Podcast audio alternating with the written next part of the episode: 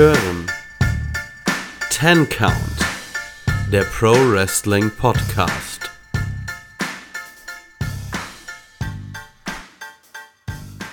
Hallo und herzlich willkommen hier beim Ten Count Wrestling Podcast. Mein Name ist Keanu, mit an meiner Seite ist wie immer der Kevin. Servus. Und ja, wir wollen über Wrestling sprechen. Wir haben ein bisschen was vor uns. Und bevor wir da direkt loslegen, ganz kurz ein klein bisschen Housekeeping. Ihr findet uns als 10 Count Wrestling Podcast auf Facebook und Instagram und auf Twitter sind wir at count-podcast. Also wenn ihr Fragen, Wünsche, Anregungen, Kritik, Lob und was weiß ich was habt, äh, schreibt uns. Ihr könnt natürlich auch immer Kevin schreiben, dass Markus Stunt ein toller Wrestler ist. Da freut er sich drüber. Ich freue mich vor allem über möglichst wenige Markus Stunt-Auftritte bei Dynamite, aber andere Geschichte. da, reden wir, da reden wir dann über andere Promotions demnächst. Gut, äh, wir starten wie immer mit AEW Dynamite. Und ja, die Show startete direkt mit äh, dem First Labor of Jericho. Sean Spears gegen Chris Jericho. Sean Spears darf einen Stuhl einsetzen, Chris Jericho nicht. Ja, was soll man zu dem Match sagen? Äh, Sean Spears versucht den Stuhl zu nutzen, nutzt ihn, geht auf den Arm von Jericho. Ähm, wir haben einen Eingriff von Tully Blanchard, ähm, während sich Sean Spears in der Walls of Jericho befindet und tappt. Ähm, Sammy Guevara äh, verjagt dann Tully Blanchard und dann gibt es noch äh, ja Sean Spears, der in einen Stuhl fliegt, den er selbst in die Ringecke geklemmt hat und am Ende gibt es einen Judas-Effekt und das Match ist vorbei. Ja, ich muss sagen, ich glaube, es hat niemand damit gerechnet, dass Sean Spears irgendwie gegen Chris Jericho gewinnt. Und ja, kann man, glaube ich, kurz halten, dieses Match. Es war nicht schlecht, ging elf Minuten, ich fand es unterhaltsam. Aber ja, ich brauche halt einfach Sean Spears nicht. Ja, ich bin ja grundsätzlich Sean Spears gegenüber positiv eingestellt, weil ich ihn mag, weil ich eigentlich auch denke, dass man etwas aus ihm hätte machen können, was man aber jetzt schon in der zweiten Promotion in Folge nicht wirklich hinbekommen hat und das wird wahrscheinlich auch keine Promotion in der Kragenweite mehr, mehr schaffen. Von daher, Sean Spears, der, für den wird der Weg nur noch wieder nach oben gehen, wenn er dann irgendwann mal bei kleineren Promotions aufschlägt da sehe ich auch nur eine wirkliche Möglichkeit, dass was aus ihm werden kann. Ähm, wie gesagt, ich, ich mag ihn und ich fand auch dieses Match gut. Vor allem äh, dafür, dass es ein Jericho Singles Match ist, äh, von denen es ja in der Vergangenheit jetzt nicht mehr so wahnsinnig viele gab, auch aus guten Gründen. Ähm, ich kann mich da unter anderem an seinen äh, Title Run ganz zu Beginn von AEW erinnern, wo eigentlich jeder sich nur ersehnt hat, dass er den Titel irgendwann verliert, weil er einfach weil seine Match Performances einfach nicht mehr so waren, wie man sie sich von einem äh, Top Act vorgestellt hat. Ähm, hier das Match fand ich wirklich solide, fand ich wirklich gut. Ähm, auch Sean Spears hat da seinen Teil zu beigetragen. Das Einzige, was ich nur ein bisschen doof fand, war wieder mal das Finish. Also ich habe diesen Eingriff von Tully Blanchard nicht im Ansatz verstanden. Tully Blanchard hat den Ref abgelenkt. Viel, viel, viel zu lange. Sean Spears hat währenddessen getappt, in der Hoffnung, dass Jericho so dumm ist und die Walls löst, damit er davon profitieren kann. Jericho war aber nicht so blöd, hat es nicht gemacht. Und Tully Blanchard hat da, hat den Ref immer weiter abgelenkt. Ich dachte mir nur, er müsste doch langsam merken, dass es nichts bringt. Ne? Außerdem muss man den Ref in einem No-DQ-Match für, für Spears, war es das ja im Prinzip, muss man ihn nicht ablenken, weil wenn Spears war wirklich regelrecht einen halben Meter von, von dem Stuhl entfernt, der auf dem Boden lag. Wäre er einfach nur direkt in die Richtung gekrabbelt und hätte sich den Stuhl genommen, hätte er sich ohne Probleme aus der Walls of Jericho befreien können. Tully Blanchard hatte, hätte nicht eingreifen müssen und Sean Spears hätte nicht wie ein absoluter Trottel wieder mal ausgesehen. So hat man es geschafft, dass man jemanden, der wirklich auf dem Boden liegt, quasi nochmal ins Gesicht zu treten mit dem Finish. Ähm, ich weiß es nicht. Also, das war einfach, das Finish war schlecht geplant, es war sinnlos, es war in der Umsetzung nicht gut. Ähm, dann das, klar, am Ende der Judas-Effekt, nachdem äh, Spears in den Stuhl gekracht ist, den er selbst dort positioniert hat, ist als richtiges Finish dann akzeptabel, aber was davor passiert ist, das war einfach. Da hat man einfach gemerkt, man wollte Tully Blanchard darunter jagen, nur damit man den billigen Sammy Guevara Pop mit reinholen kann. Da war keine Logik bei, da, das hatte überhaupt keinen, keinen Grund, keinen Sinn. Ähm, hat für mich ein bisschen ein ansonsten wirklich ordentliches Match ein bisschen runtergezogen. Ähm, aber ich, mich hat es auch mal wieder gefreut, dass man, äh, äh, dass man ein elfminütiges Match von äh, Jericho und Spears sieht. Leute, die man sonst eher selten in Singles-Matches bei Dynamite sieht. Ähm, ja, fand ich insgesamt echt gelungen. Ja. Gut, nach dem Match kam MJF raus und hat erstmal gesagt, hier Chris, so geht das nicht. Also wenn du in Zukunft nochmal Hilfe von außen bekommst, Eingriffe von deinen Leuten, ähm, gibt's kein Match zwischen uns beiden.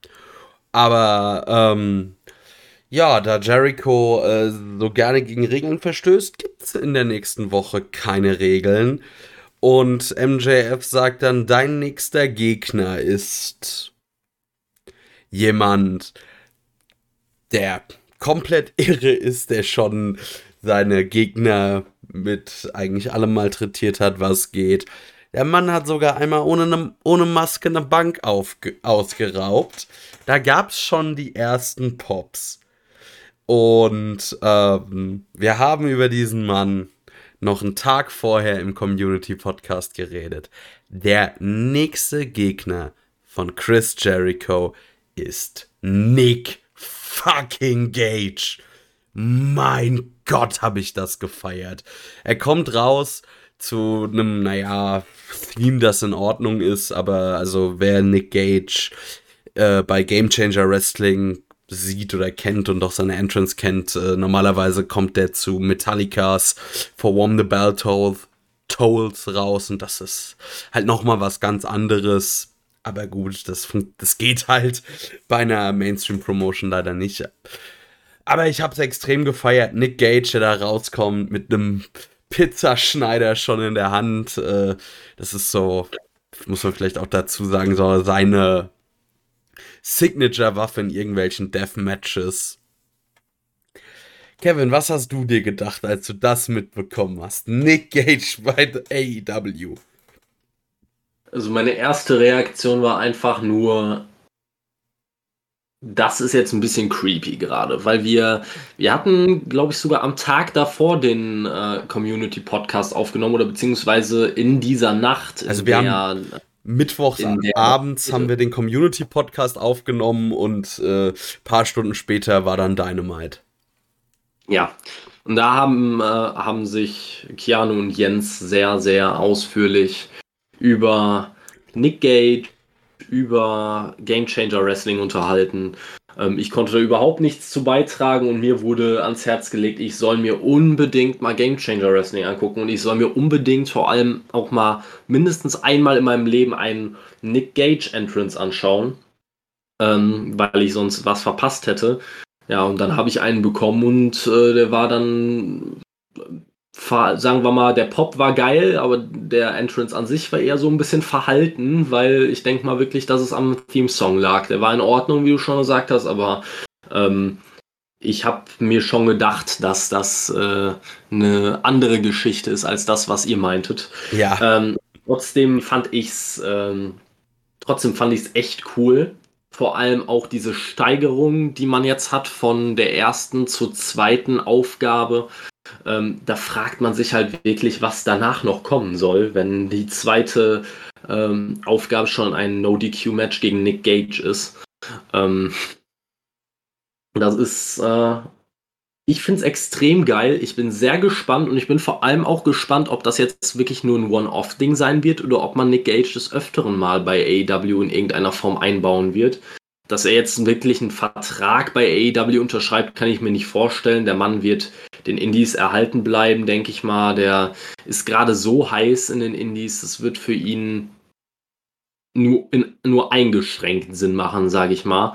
AEW zeigt hin, hin, hin und wieder gerne mal Matches, die als Deathmatch bezeichnet werden, die aber wahrscheinlich in der Deathmatch-Szene nicht mal annähernd als welche durchgehen würden.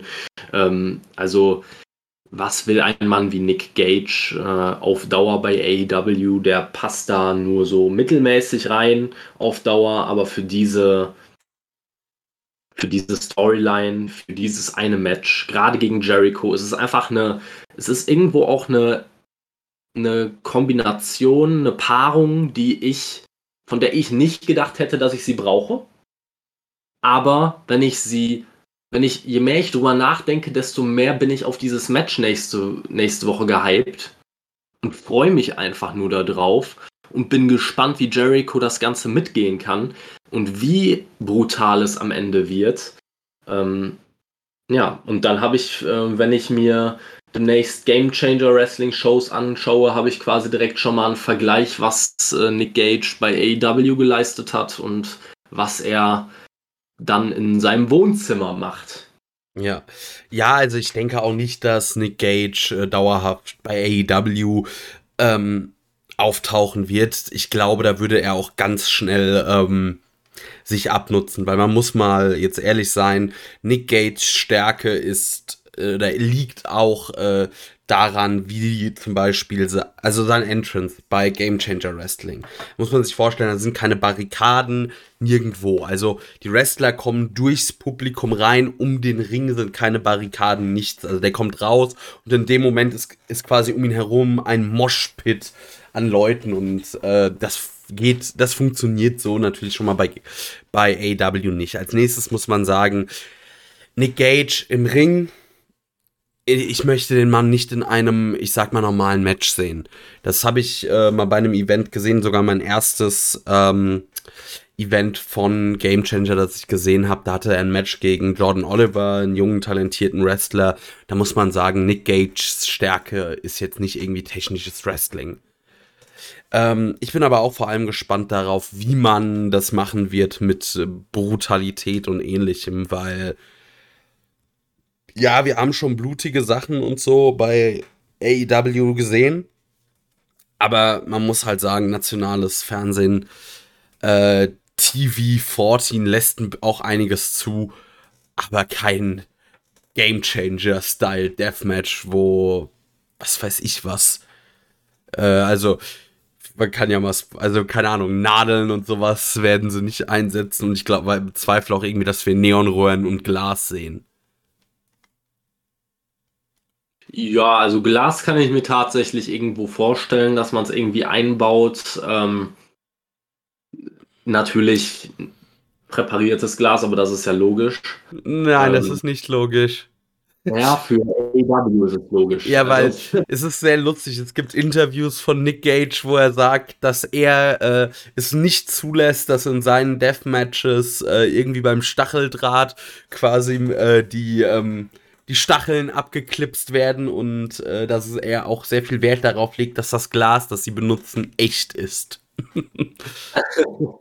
ja gut, da kann er gerne Wert drauf legen. Ich glaube, je nachdem, was ihm AEW für die Auftritte zeigt, wird er seine Prinzipien da auch hinten, hinten dran stecken können, quasi, weil ich ja. gehe ganz fest davon aus, dass AEW nicht sagt, wir schicken einen Mitte 50-jährigen Chris Jericho jetzt ins äh, in Deathmatch mit Nick Gage und hau mal einfach, äh, einfach alles raus, was du hast. Töte den Mann von mir aus. Äh, schwierig. Die Frage ist halt, oder ist Jericho so in der Midlife-Crisis und sagt, ja, ich, ich mach das jetzt. Andere Männer fangen dann, keine Ahnung, an, irgendwie äh, wollen die Sahara mit dem Fahrrad durchqueren und Chris Jericho hat Bock auf Deathmatches. Ja, Das äh, wage ich dann doch am Ende zu bezweifeln. Aber trotzdem, ich bin sehr, sehr gespannt. Äh, ich muss dann noch mal gerade ein, einhaken, weil du vorhin gesagt hast, dass du Nick Gage in einem normalen Singles-Match gegen Jordan Oliver gesehen hast und dir das Match nicht gefallen hat. Ähm, ich habe das Match selber nicht gesehen, aber ich kann mir tatsächlich, wenn du den Namen Jordan Oliver in den Mund nimmst, kann ich sogar mir vorstellen, dass es auch an Jordan Oliver lag, weil ich, ich habe schon einige Matches bei MLW von Jordan Oliver gesehen und ich kann dem Mann nichts abgewinnen. Ich finde ihn im Ring absolut nicht gut. Ich kann nicht sagen, woran es genau liegt, aber für mich äh, haben Jordan Oliver Matches immer irgendwie was etwas Eigenartiges an sich, was den Matchaufbau und den Matchfluss angeht. Ähm, deswegen, aber ich denke auch nicht, dass man Nick Gage auf Dauer ähm, hier sehen wird. Trotzdem bin ich wirklich, wirklich gespannt. Und wie zur Hölle will man das bitte noch dann im Laufe der äh, nächsten Wochen toppen? Also ich bin ja schon glücklich, dass man sich mit Nick Gage jetzt was Unerwartetes ausgedacht hat, weil nachdem Sean Spears als erste Aufgabe angekündigt wurde, war ich jetzt fest davon ausgegangen, dass die nächste Aufgabe, weiß ich nicht, Cash Wheeler wird und die nächste ist dann Dex Harwood und dann äh, ist die Aufgabe da drauf Wardlow ne? und dass man sich einfach nur durchs, durch den ganzen Pinnacle frisst. Aber man hat hier ein bisschen Abwechslung reingebracht, mal was Unerwartetes und das musste einfach hier passieren. Es ist passiert und ich hoffe auch, dass es nicht die letzte Überraschung im, äh, in Verbindung mit diesen Five Labors of Jericho werden. Ja, hoffe ich auch. Ähm, was man natürlich auch noch sagen kann, äh, Nick Gage, John Moxley, das Ding äh, wird auch schon seit Monaten, gab es immer wieder, ich sag mal, ja, Zusammenstöße der beiden bei Game Changer Wrestling. Also das fing an, als Nick Gage sich den Game Changer Titel geholt hat, dass ihn danach äh, quasi nach dem Match äh, ja Moxley attackiert hat. Später gab es dann noch mal äh, auch eine Aktion, haben die beiden sich quer durch Las Vegas gebrawlt. Und ja, da könnte man natürlich auch Aufbau betreiben. Muss man mal schauen, was das gibt. Aber da ist auf jeden Fall vieles möglich, da kann einiges passieren.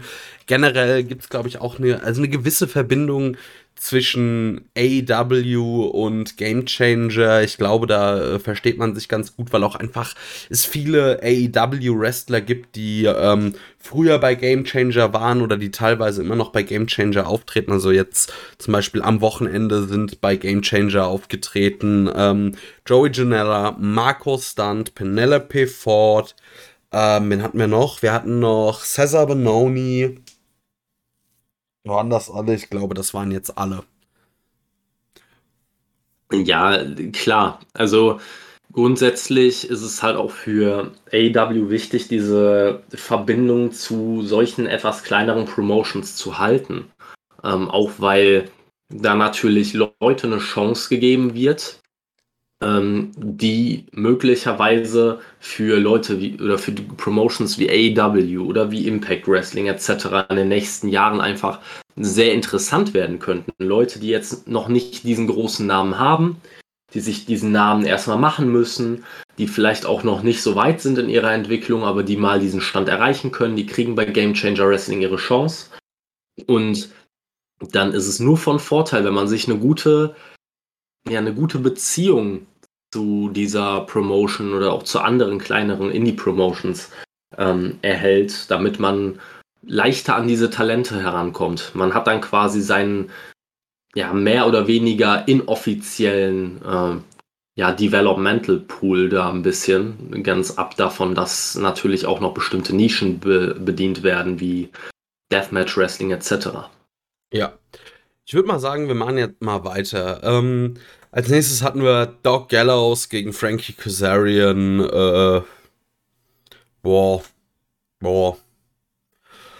Fand schade, dass äh, Frankie Kazarian sich dafür Doc Gallows hinlegen musste. Das äh, nimmt ihm, finde ich, ein bisschen Momentum. Nach dem Match äh, will sie, kommt Kenny Omega dazu, will Frankie Kazarian attackieren mit einem Gürtel und ja, der Hangman macht den Save. Ähm, Ja, danach gibt's äh, einen Brawl.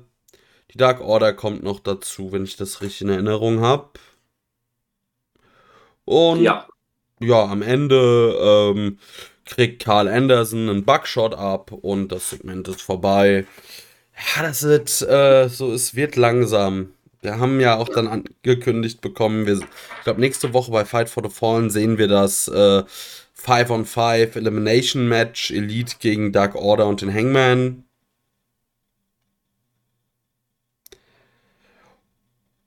Ja, und ich bin gespannt. Wie hat dir das Match gefallen? Sollte das, soll man das so, fandst du das gut oder schlecht mit Frankie Kazarian? Und das Segment danach? Ähm, also erstmal zu dem Match an sich. Ich fand es jetzt kein besonders tolles Match, ich fand es aber auch nicht katastrophal schlecht.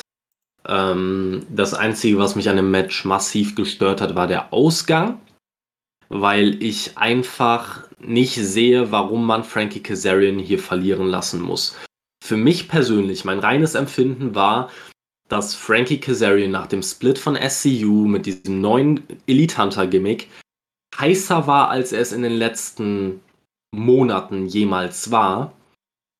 Und anstatt dass man da ein bisschen von profitiert, lässt man Doc Gallows hier gewinnen. Ich kann mir natürlich äh, vorstellen, dass das aus verschiedenen Gründen gemacht wurde. Zum einen hat Carl Anderson letzte Woche verloren gegen Moxley.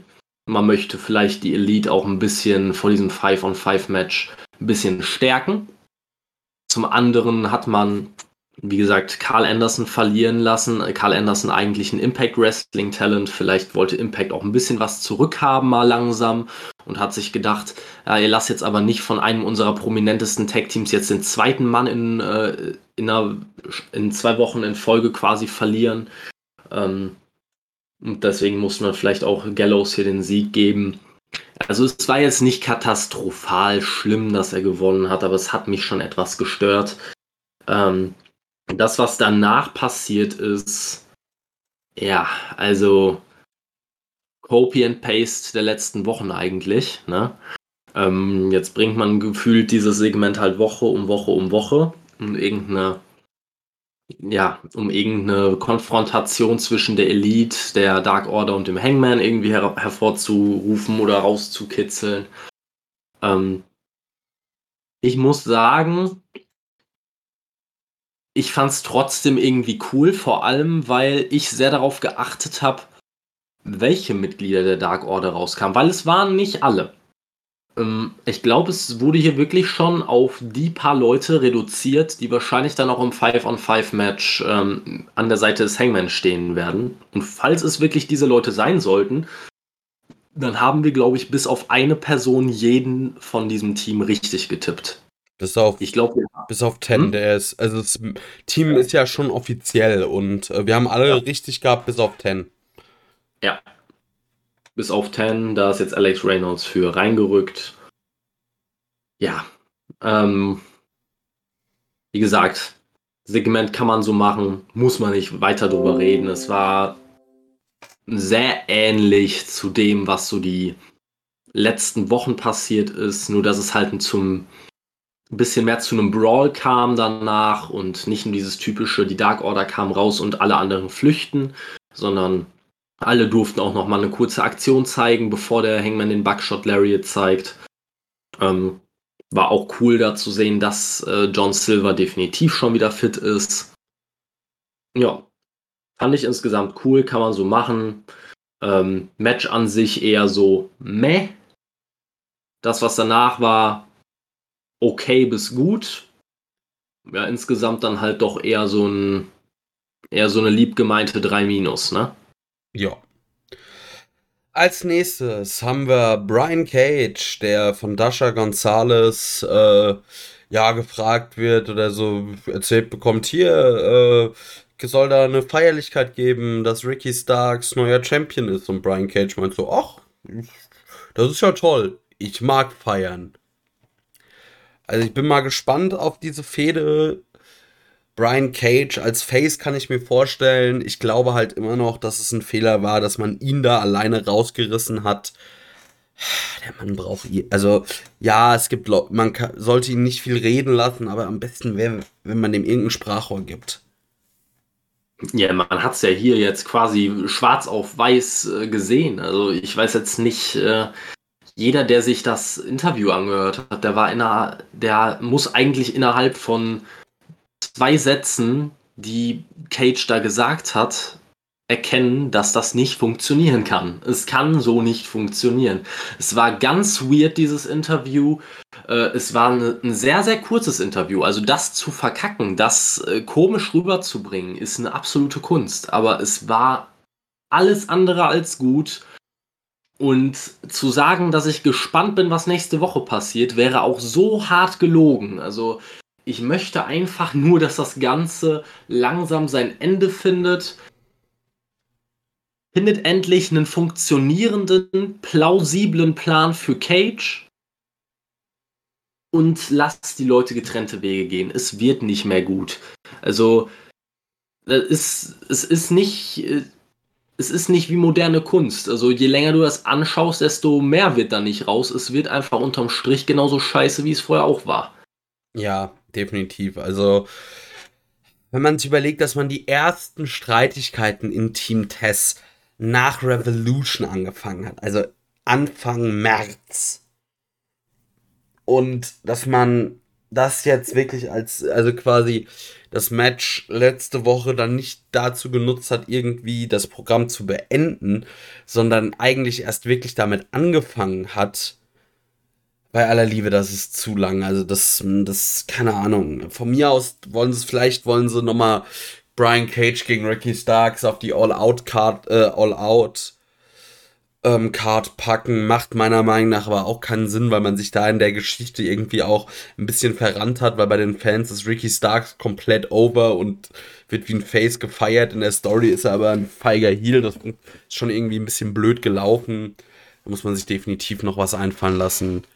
Von mir aus könnte man hier auch mal den WWE-Move machen und äh, ab nächster Woche sagen, so was, die hatten eine Fehde. Nein, nein, nein, nein, nein, da war nichts, da war nichts. Ja, also das ist einer der wenigen Momente, wo ich mich da wirklich nicht drüber beschweren würde. Ne? Also es ist wirklich. Ich frage mich manchmal, was sich AEW dabei denkt. Denken die während dieser gesamten Daily's Place Era, die durch Corona verursacht wurde, hat niemand Dynamite geguckt und jetzt müssen Fäden, die seit einem halben Jahr laufen, auf Krampf weitergeführt werden, weil es hat ja keiner mitbekommen, was passiert ist. Nein. Nee, wie denn auch? Hm? Wie denn auch? Ja, ja, wie auch, ja. Die Leute war, hatten ja keine Zeit. Die waren ja, du musstest ja die ganze Zeit, waren ja irgendwelche Partys und so weiter. Es gab ja, du kamst ja nicht dazu, Wrestling zu gucken. Nee, ich war, ich war so auf Social Distancing äh, bedacht, dass ich mir nicht mal Menschen im Fernsehen angeguckt habe. Ich wollte so weit wegbleiben von dem Ganzen. Ich, äh, ich habe mir quasi hier so eine Erdhöhle habe ich mir gebaut. Da habe ich mir eine Vorratskammer angelegt und wo ich fertig war, war alles verdorben. Also, oh, meine Fresse, wirklich. Vier Monate, du hast es gesagt, vier Monate läuft das Programm ungefähr jetzt schon. Und du und wirklich über, ungelogen, das ist nicht übertrieben, über zwei, zweieinhalb Monate liefen immer die gleichen Vignetten bei Dynamite. Ach, Streitereien im Team Tess. Ja, nächste Woche gibt's bestimmt den Split. Nächste Woche? Ach, wieder Streitereien im Team Tess. Jetzt äußert sich mal Tess selbst dazu. Gibt bestimmt nächste Woche den Split. Wir nächste Woche darauf. Hook guckt böse in die Kamera. Punkt. Wir Nächste brauchen, Woche drauf. Also, wir brauchen ganz, ganz dringend ein Statistikteam, das uns jetzt sagt, also wir, ich würde mich würd mal interessieren, wie oft wir in den, seitdem wir diesen Podcast machen, gesagt haben, ey, jetzt findet doch mal ein Ende dafür. Das gibt's doch nicht. Ja, also wer sich die Mühe machen möchte, also ich behaupte mal, dass man da mal Minimum auf fünfmal kommt, eher öfter eher, ja, also was, was rede ich da fünfmal? Das geht fast an die zweistelligen. Also, ja. Also mein Gott, wirklich, ich kann es nicht nachvollziehen. Es ist schon seit, seit zwei Monaten Minimum ausgelutscht. Es läuft seit vier Monaten. Seit anderthalb Monaten passiert nichts mehr. jetzt wird irgendein Match geplant, das keiner mehr braucht. Wer braucht denn ein Rubber-Match, nachdem das eigentliche entscheidende Match schon war? Keiner. Also, es ist einfach. Gott im Himmel ist das schlecht geplant. Und wenn ich Brian Cage wäre, würde ich mir dreimal überlegen, ob ich, wenn. Ich weiß nicht, wann sein AEW-Vertrag ausläuft, aber ich würde mir dreimal überlegen, ob ich den verlängern würde. Ja, auf jeden Fall. Gut, aber weiter geht's.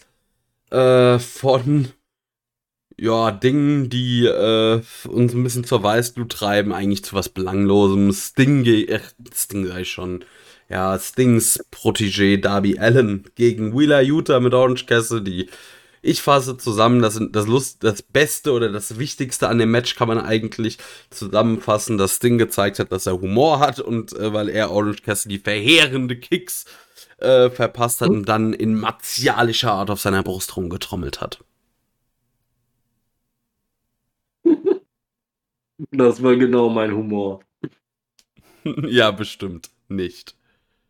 Ja, nee, ich fand's wirklich geil. Also, was? Ausnahmsweise. Was ist mit dir los? Ja. ich sag ja, wenn man es in den Wicht, das war jetzt kein wichtiges Match. Es war Darby Allen gegen den Jobber, der letzte Woche schon gegen Sammy Guevara verloren hat, der wieder mal ein gutes Match auf die Beine gestellt hat in der kurzen Zeit, die er bekommen hat. Keine Frage. Aber keiner hat doch jeder mitgerechnet, dass Wheeler Utah das Match gewinnt. Also wen interessiert's denn?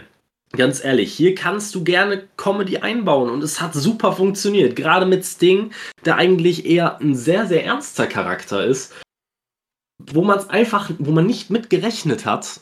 Ich fand das so geil. Ich habe mich so weggelacht, vor allem als er diese, die, als er sich da auf der Brust rumgetrommelt hat. Äh, ja, das war großartig. Ich fand es überragend. Aber muss ich auch ehrlich sagen, das Match zwischen Darby Allen und Wheeler Utah war komplett im Hintergrund, ist ganz klar nach dieser Aktion. Ähm, war trotzdem ein gutes Match und ich bin auch noch immer fest davon überzeugt, dass man in Wheeler Utah wirklich was sieht. Ja. Auch zu Recht. Ähm, hat mir insgesamt gut gefallen, war, war sehr, sehr kurz, hätte ruhig etwas länger sein dürfen. Hat mir aber super Spaß gemacht, war sehr kurzweilig. Was danach passiert ist, äh, braucht Mensch. The Blade kommt, schlägt Orange Cassidy mit dem Schlagring nieder. Ich. Äh, naja, kommen wir, ich würde sagen, das lassen wir jetzt einfach unkommentiert, diese Sache, weil da kommen wir später noch zu. Ähm, Wheeler Utah, also da muss man, glaube ich, sieht man ganz, ganz viel drin, weil man stellt ihn einmal äh, an die Seite der Best Friends das ist schon mal, denke ich, äh, Schritt 1, um ihn nach und nach over zu kriegen. Und man hat ihm jetzt zwei Matches bei Dynamite gegeben gegen durchaus größere Namen oder Leute, die auf jeden Fall extrem over sind. Also, das ist schon ordentlich. Da wird auf jeden Fall, äh, denke ich, wird man viel mit ihm machen wollen, wenn man so schon anfängt. Äh, hatten wir so ein kurzes Videopaket über Moxley und Archer. Ganz nett gemacht, muss man auch nicht drüber reden eigentlich. Und dann kommen wir zum AEW Women's World Championship Match. Britt Baker gegen Nyla Rose. Ähm, ich finde es irgendwie krass, wie lange Britt Baker ja den Titel nicht verteidigt hat. Das ist mal wieder das große Problem der AEW Women's Division, dass man irgendwie, man erzählt kaum Stories, man gibt den Frauen kaum Zeit. Ja, das Match als solches äh, in Ordnung, kann man so machen. Äh, Britt Baker gewinnt das Ganze. Wie, oh Wunder, oh Wunder, da hätte ja niemand mit rechnen können. Äh, ja, irgendwie aber alles so ein bisschen äh, AW Woman's ja, Division in a nutshell. Alles so meh. Ja, muss ich ehrlich sagen, ich habe hier zu keinem Zeitpunkt gedacht, dass Nyla Rose gewinnt und das heißt schon was, wenn man, äh, wenn man bedenkt, dass wir hier Nyla Rose gegen Britt Baker haben. Also alleine aufgrund ihrer Statur, aufgrund ihrer Körpermasse und so weiter, müsste Nyla Rose zumindest mal eine legitime ähm, Gefahr darstellen, aber die war für mich zu keinem Zeitpunkt da. Ich habe nie gedacht, dass Nyla, Nyla Rose das Ding nach, äh, nach Hause bringt und ähm, muss ich auch ehrlich sagen, es ist zwar ein Women's World Championship Match, aber mir waren die zwölf Minuten, die dieses Match bekommen hat, schon fast zu viel. Also mich hat es einfach nur gelangweilt, mich hat es genervt, weil ich diese Paarung von vornherein nicht sehen wollte. Es ist keine Paarung, die, glaube ich, die meisten Leute sehen wollten, weil gefühlt ist es in den letzten Monaten immer wieder so gewesen, dass Nyla Rose einfach aus vollkommen unersichtlichen Gründen in irgendein Titelmatch reingeschmissen wird. Ähm, und am Ende kommt dann da so mittelmäßiges äh, oder eher unterdurchschnittliches Programm bei raus. Ähm, ich wäre sehr, sehr dankbar, wenn Britt Baker jetzt auch einfach mal ein vernünftiger Heel sein dürfte. Das, was sie ist, ein sehr, sehr guter Heel und eine vernünftige Face-Gegnerin bekommt und nicht möchte gern Heal Nummer 23, den man ihr entgegenstellen kann, weil Britt Baker ja bejubelt wird. Ja. Brauche ich nicht. Brauche ich auch nicht. Äh, dann hatten wir eine Pressekonferenz. Äh, FTA und Proud and Powerful werden nächste Woche aufeinandertreffen. Und ja, Dex Howard erzählt so ein bisschen was. Ja, kommen da aus ähnlichen Verhältnissen. Äh, ja, Santana sieht das ein bisschen anders. Ortiz sagt, äh, ihr seid eh nur so ein Zwischenstopp auf dem Weg zum Gold. Und dann kommt es fast zum Brawl. Äh, sie werden von Referees und Offiziellen aber getrennt. Und ich muss sagen, das Segment als solches war gut aber man hat es fast zu lange aufgespart, dieses Match. Es ist irgendwie, die bei, es ist alles schon, diese Fehde zwischen dem Inner Circle und dem Pinnacle ist nicht mehr so hot, wie es mal war. Das ist ein bisschen schade. Mal gucken, vielleicht können sie das nächste Woche nochmal anzünden. Mal schauen. Ich finde es gerade gut, dass du das gesagt hast, weil ich, ich dachte, jetzt mache ich mich komplett äh, unbeliebt, wenn ich sowas sage. Aber ich fand es ja einfach komplett uninteressant. Es hat sich für mich einfach nicht mehr heiß angefühlt. Es ist für mich deutlich abgekühlt, nicht nur ein bisschen. Vor ein paar Wochen habe ich mir noch gedacht, boah, ich habe richtig Bock auf dieses Match. Und der Sieger dieses Matches muss quasi Tag Team Champion werden. Und jetzt ist das Ding so abgekühlt, weil man es einfach schon wieder viel, viel, viel zu lange zieht, dass ich mir so denke, natürlich wird das ein geiles Match. Aber dieses, dass man wirklich in die Fehde involviert ist, dass man sich denkt oder investiert ist, dass man sich denkt, okay, ja, ich möchte wissen, wie diese Fehde ausgeht und ich möchte wissen, wo der Weg für die Teams hingeht nach der Fehde. Das habe ich einfach nicht mehr so großartig. Und das ist ganz schön traurig. Und auch dieses Segment, es war an sich nicht schlecht gedacht aber die Umsetzung war für mich halt einfach auch aufgrund dieser zeitlichen Verzögerung über ein paar Wochen nicht besonders gut. Weil man, ich glaube, Santana war es, Santana hat da ganz, ganz viel äh, ja über ihre Vergangenheit erzählt, hatte da Bilder doch noch dabei, die er gezeigt hat. Diese Emotionalität kam bei mir kein Stück mehr rüber. Ähm, das wäre vielleicht anders gewesen, wenn das noch, wenn das vor zwei, drei Wochen gewesen wäre.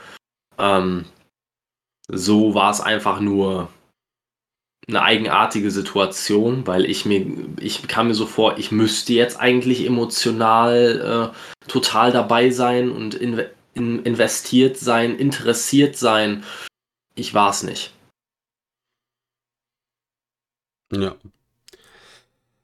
Sehe ich auch so. Ähm, ich kann mich noch erinnern, vor ein paar Wochen hatten wir ein Videopaket äh, das Match quasi angeteased hat oder dass das Match angeteased hat, da war ich richtig hyped drauf.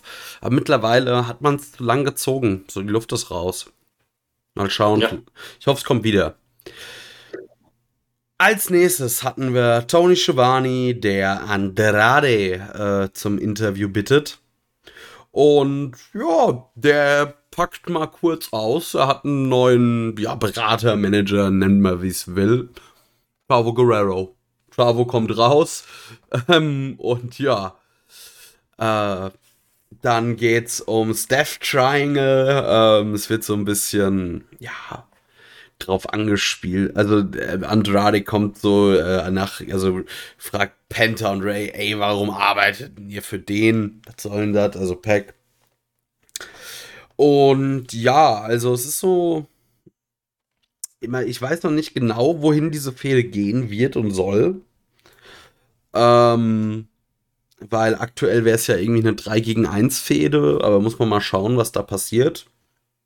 Habe auf jeden Fall Bock drauf. Also vor allem hätte ich Bock einfach auf Andrade gegen Pack und irgendwie vielleicht da dann, äh, ich sag mal, dass Pack mehr in den Singles-Bereich geht und wir vielleicht dann ein, ja, ein Stable, irgendein Latino-Stable mit ähm, Andrade, Penta, Ray Phoenix und eben Chavo Guerrero als Manager bekommen, weil das würde, glaube ich, allen gut tun, äh, diesen dreien mit Chavo Guerrero zusammen ein gutes Sprachrohr zu haben. Und ja, Pack finde ich, oder dem tut das auch gut, wenn er so der äh, einsame Soziopath sein darf. ja, würde ich mich so anschließen und ich muss auch sagen, mir hat dieses Segment aus mehreren Gründen echt gut gefallen. Erstmal Punkt 1. Keine Vicky Guerrero. Keine Vicky Guerrero. Sondern Chavo Guerrero. Und jetzt jeder, der uns seit ein paar Wochen zuhört, der wird sich denken, also, die haben Fantasy Booking durchgespielt. Weil wir haben ja. vor einigen Wochen noch gesagt, wie wäre es denn zum Beispiel mit Chavo Guerrero? Wir haben einen, wir haben in derselben Nacht vor dem Nick Gage Debüt gesagt, oder haben wir über Nick Gage, Nick Gage gesprochen und haben gesagt, was das, für was das für eine geile Scheiße ist bei GCW und haben da ausführlich drüber geredet. Wir haben auch über, über CM Punk haben wir in der Vergangenheit gesprochen und haben unsere Fantasy Booking, ähm, ja, unser Fantasy Booking dazu abgegeben. Und nach neuesten Berichten mag das Ganze sogar möglich sein. Also, also wenn das passiert, so, ne? äh, will ich einen Job bei, im Booking-Team von AEW oder als Hellseher. Eins von beiden. Geht mir genauso. Äh, deswegen tragt's raus an alle anderen. Ähm, tut mal so, als hätten wir jetzt kein Glück gehabt und hätten wir das wirklich gewusst. Erzählt's, äh, erzählt's euren Freunden, erzählt's euren Großeltern. Äh, sie sollen hier ein, einfach alle mal reinhören. Ihr dürft das gerne machen, wie die Zeugen Jehovas bei Leuten an der Haustür klingeln. Äh, entschuldigen Sie, wollen Sie mit uns äh, über Wrestling reden und dann spielt Mach ich auch. Spielt, spielt ihr den einfach sonst unseren Podcast vor? Ich mache das schon seit längerer Zeit so.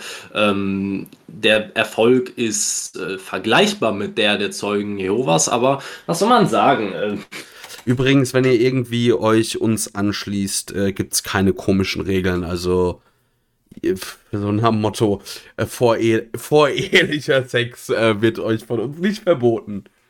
Nee, aber voreheliche Markus Stunt Matches. ähm.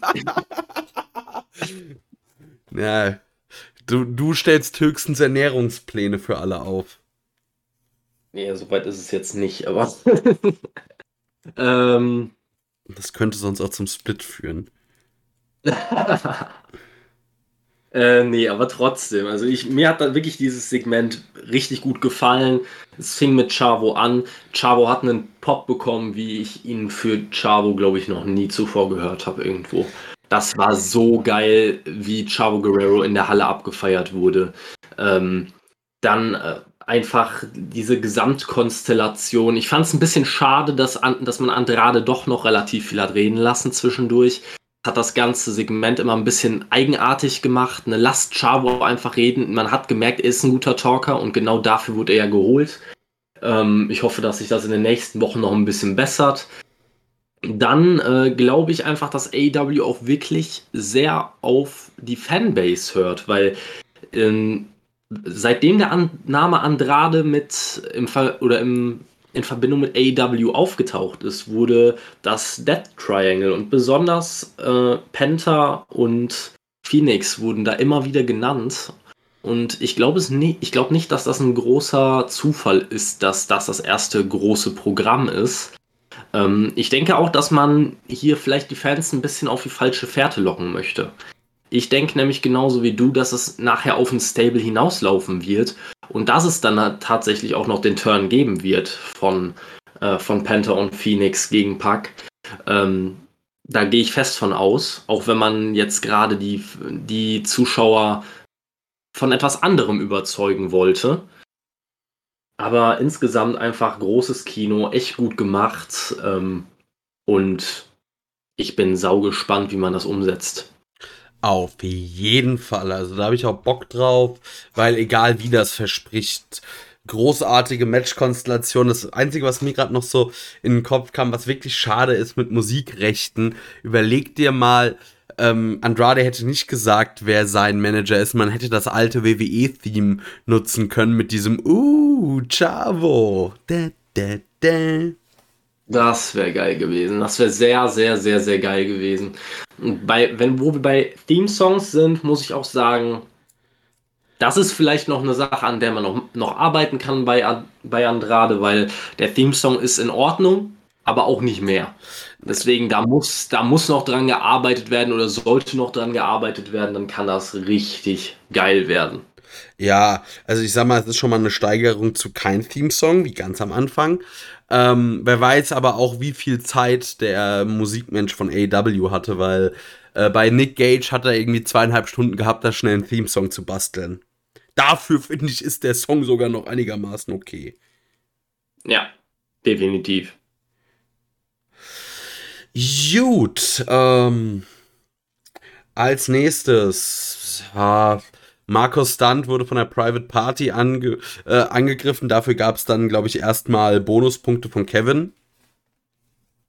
Ja, das war halt so der Moment, äh, in dem ich mich in meinem, äh, in meinem Stuhl ganz beruhigt zurücklehnen und die Show genießen konnte. Weil und hast dir gedacht, juhu, mein, äh, da kam die Überweisung tatsächlich an und sie ziehen sogar das durch, wofür ich sie bezahle. Ja, wie gesagt, ich habe davor tagelang an den an Türen von Menschen geklingelt und ich denke, irgendjemand mit ausreichend ähm, ja, Influence war dabei, der ja da was richten konnte scheinbar. Oder ich bin den Leuten einfach so massiv auf den Sack gegangen, dass sie sich gedacht haben, der, für den Zweck lohnt es sich nicht, den weiter ertragen zu müssen. ja. Ja, dann gab's halt den Save vom Jurassic Express. Ja, es geht halt irgendwie weiter. Ähm, mit dieser Fehde, ich bräuchte es ja nicht. Nee. Also mit ähnlich viel Enthusiasmus habe ich das Ganze auch, auch verfolgt. Ähm, es ist selten, dass ich mal in einer Fehde sagen würde, kann ich nicht Markus Stunt lieber wieder reintauschen für Matt Hardy, damit der mir nicht weiter auf den Sack geht in irgendeiner Art und Weise? also, ja, vor allem Markus Stunt wird dir auf jeden Fall das bessere Match abliefern. Das ist richtig. Gut, äh, als nächstes Cutie Marshall kündigt an, er entschuldigt sich nächste Woche bei Tony Schiavone, also bekommen wir die irgendwie eine neue Fehde mit Cutie Marshall. Ach, geh mir doch weg damit. Kann man den nicht einfach wieder zu Dark schicken? Also wieso? Also ich finde Cutie Marshall gegen Tony Schiavone, also da sehe ich das nächste Texas Deathmatch. Mhm. Wäre noch was. Ja, der einzige Unterschied ist, Tony Giovanni kann Promos halten. Ja. Gut, ja. als nächstes, äh, wir machen mit, äh, wir gehen im Bullshit-Bingo der Belanglosigkeit weiter. Orange Cassidy gegen Blade. Äh, oh. Orange Cassidy gewinnt. Gut ist. Ruhe, Thema vorbei, hoffentlich. Ich liebe Alliterationen und ich hasse diese Scheiße. ähm, ja, keine Ahnung. Also, nee, wirklich nicht. Also, ja. Orange Cassidy gegen Blade, äh, das Ding war schon für mich komplett entschieden in dem Moment, in dem Orange Cassidy auch nur Richtung Ring kam. Also die erste, erste Zeit war ja noch ein bisschen stand es ja noch auf der Kippe, ob er jetzt das Match bestreitet oder nicht. Ich hätte es noch mehr gefeiert, wenn er einfach nicht rausgekommen wäre. Dann hätte ich dieses Match nicht sehen müssen. Ähm, wenigstens hat er es am Ende auch gewonnen. The Blade in Singles Matches brauche ich einfach nicht. Also ich brauche es einfach nicht. Ich finde ihn ja nicht mal katastrophal schlecht im Ring oder so, aber er ist einfach nur vom Charakter her sehr nichtssagend. Ähm, liegt halt auch daran, dass es halt ein typischer Tag-Team-Wrestler ist, einfach, der ohne den Butcher einfach relativ aufgeschmissen ist. Ja, und der, der, Butcher ist halt auch der interessantere Teil dieses Tag-Teams. Ja. Ja. Ja. Weiter geht's. Oder willst du da jetzt noch irgendwas zu sagen? Nee, das ist gerade der Moment, in dem meine Kopfschmerzen einsetzen. Deswegen machen wir einfach weiter, dann, dann wird es mit Sicherheit besser. Chris Jericho kündigt an, nächste Woche wird der Painmaker Chris Jericho gegen Nick Gage treffen. Ja, und schon geht's mir besser. Ja, ich. ja. Ich, also ganz, ganz ehrlich, das macht jetzt keinen riesigen Unterschied für mich selber, ist ein kleines nettes Detail, aber ne.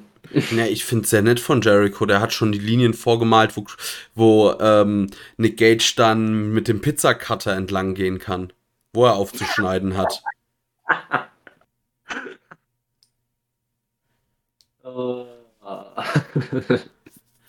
ich bin sehr gespannt. Das wäre eigentlich, also wenn das passiert, dann hast du meinen vollsten Respekt. Gut, äh, wir kommen zum Main Event. Texas Deathmatch. Ähm, kurz vorweg, es war tatsächlich einfach nur ein äh, Last Man Standing Match. Ähm, ja, Moxley gegen Lance Archer hin und her. Ähm, irgendwie die Kommentatoren wissen bis heute nicht, wo der Unterschied zwischen einem Paradigm Shift und einem DDT ist. Kleiner Tipp, es sind die Arme. Hat mich schon wieder mega aufgeregt. Ähm, ja, wir sehen ein paar ja, normale Hardcore-Spots, aber dann äh, kommt eine Gabel zum Einsatz und da habe ich mir gedacht, oh, jetzt kommt langsam Deathmatch-Feeling auf. Äh, vor allem, dass John Moxley ähm, höchstwahrscheinlich, also so nicht gebladet hat, sondern einfach zu Lance Archer gesagt hat, komm hier, mach das mal mit der Gabel. Alter Vater. Willst du denn aussehen wie Abdullah the Butcher? uh, ich fand's überragend. Ich fand es einfach nur geil. Also, da hat man wirklich gesehen, ab dem Moment, als er die Gabel rausgeholt hat, da war quasi, ja, da war das Buffet eröffnet für Moxley. Ja. Und jetzt überleg dir mal, Moxley darf dann irgendwann mal machen, was er will, vielleicht bei Game Changer in einem Match. Das wird richtig geil. Puh, ey. also dann, ich glaube, dann braucht der Mann mindestens einen Monat Auszeit von AEW. Ach was, er braucht nur jemanden, der ihn ordentlich verbindet. Oder so. Aber dann sieht er nichts mehr, wenn er so mit seinem Kopf weiter umgeht. Äh, nee, aber muss man sagen, also ich fand das Match echt geil. Hat mir sehr, sehr gut gefallen. Und ich wurde, und ich glaube, dir geht es ähnlich, wenn du nicht auch gespoilert wurdest, ich wurde extrem überrascht vom Ausgang. Ich wurde gespoilert, aber da habe ich mir auch gedacht, what the fuck. Ja, ich habe ich hab danach äh, bei diversen Gruppen und Foren habe ich noch äh, weiter nachgelesen, dass äh, oder speziell von Leuten, die sich mit New Japan besser aus, äh, auskennen, dass sie, ähm, dass das Ganze wohl von New Japan so gewollt war, da Moxley ja vertragsmäßig kein Match für New Japan mehr äh, zu bestreiten hatte. Und deswegen hat man jetzt Archer den Titel gegeben und ob äh, der Titel dann bald wechseln wird, Vielleicht ja zu Hikuleo, der hier immer, der jetzt nach dem Match äh, auch den Stare-Down mit Archer hatte, wird man sehen. Ich finde es ein bisschen komisch einfach. Also da hätte man sich, gerade aus AEW-Sicht, hätte man mit New Japan besser verhandeln müssen und eine bessere, einen besseren Übergang schaffen können, weil es war einfach A, natürlich ein absoluter Brainfuck und eine komplette Überraschung, weil man nicht damit gerechnet hat, was auf der einen Seite gut ist, aber B halt auch komplett inkonstant, was das Booking der letzten Wochen und Monate angeht. Archer hat kaum ein wichtiges Singles-Match bei Dynamite gewonnen ähm, und besiegt hier Moxley, der vor gar nicht allzu langer Zeit noch im World Title Picture steht, in 13 Minuten durch einen 10 Count. Also, puh, hart an der Grenze, für mich auch über der Grenze. Ich äh, feiere den Ausgang gar nicht. Ich finde das ganz schrecklich gemacht, weil wenn man mit New Japan schon länger abgesprochen haben sollte, dass Archer den Titel gewinnt, war das Booking von Archer in den letzten Wochen einfach nur Bullshit. Ja, sträubend, haarsträubend. Also wirklich ganz schlimm. Also wenn man wusste, dass er Moxley besiegt, äh, besiegen soll, dann hätte man ihm einige weitere bedeutende Siege geben müssen, weil so aus dem Nichts wirkte das Ganze nicht so beeindruckend und, und krass, wie es hätte wirken sollen, sondern einfach nur ein bisschen weird. Ja, definitiv. Also ich muss noch vielleicht mal lobend erwähnen, dass das mal ein Last Man Standing Match war, wo ich mit der Geschwindigkeit des Counts sehr glücklich war. Also es war mal, äh, es wurde relativ schnell gezählt, also so dieses, also war wirklich one, two, three, four. So in diesem Tempo und das hat mir besser gefallen als sonst in einem Last Man Standing Match, wo der Ten Count eigentlich zwei Minuten dauert.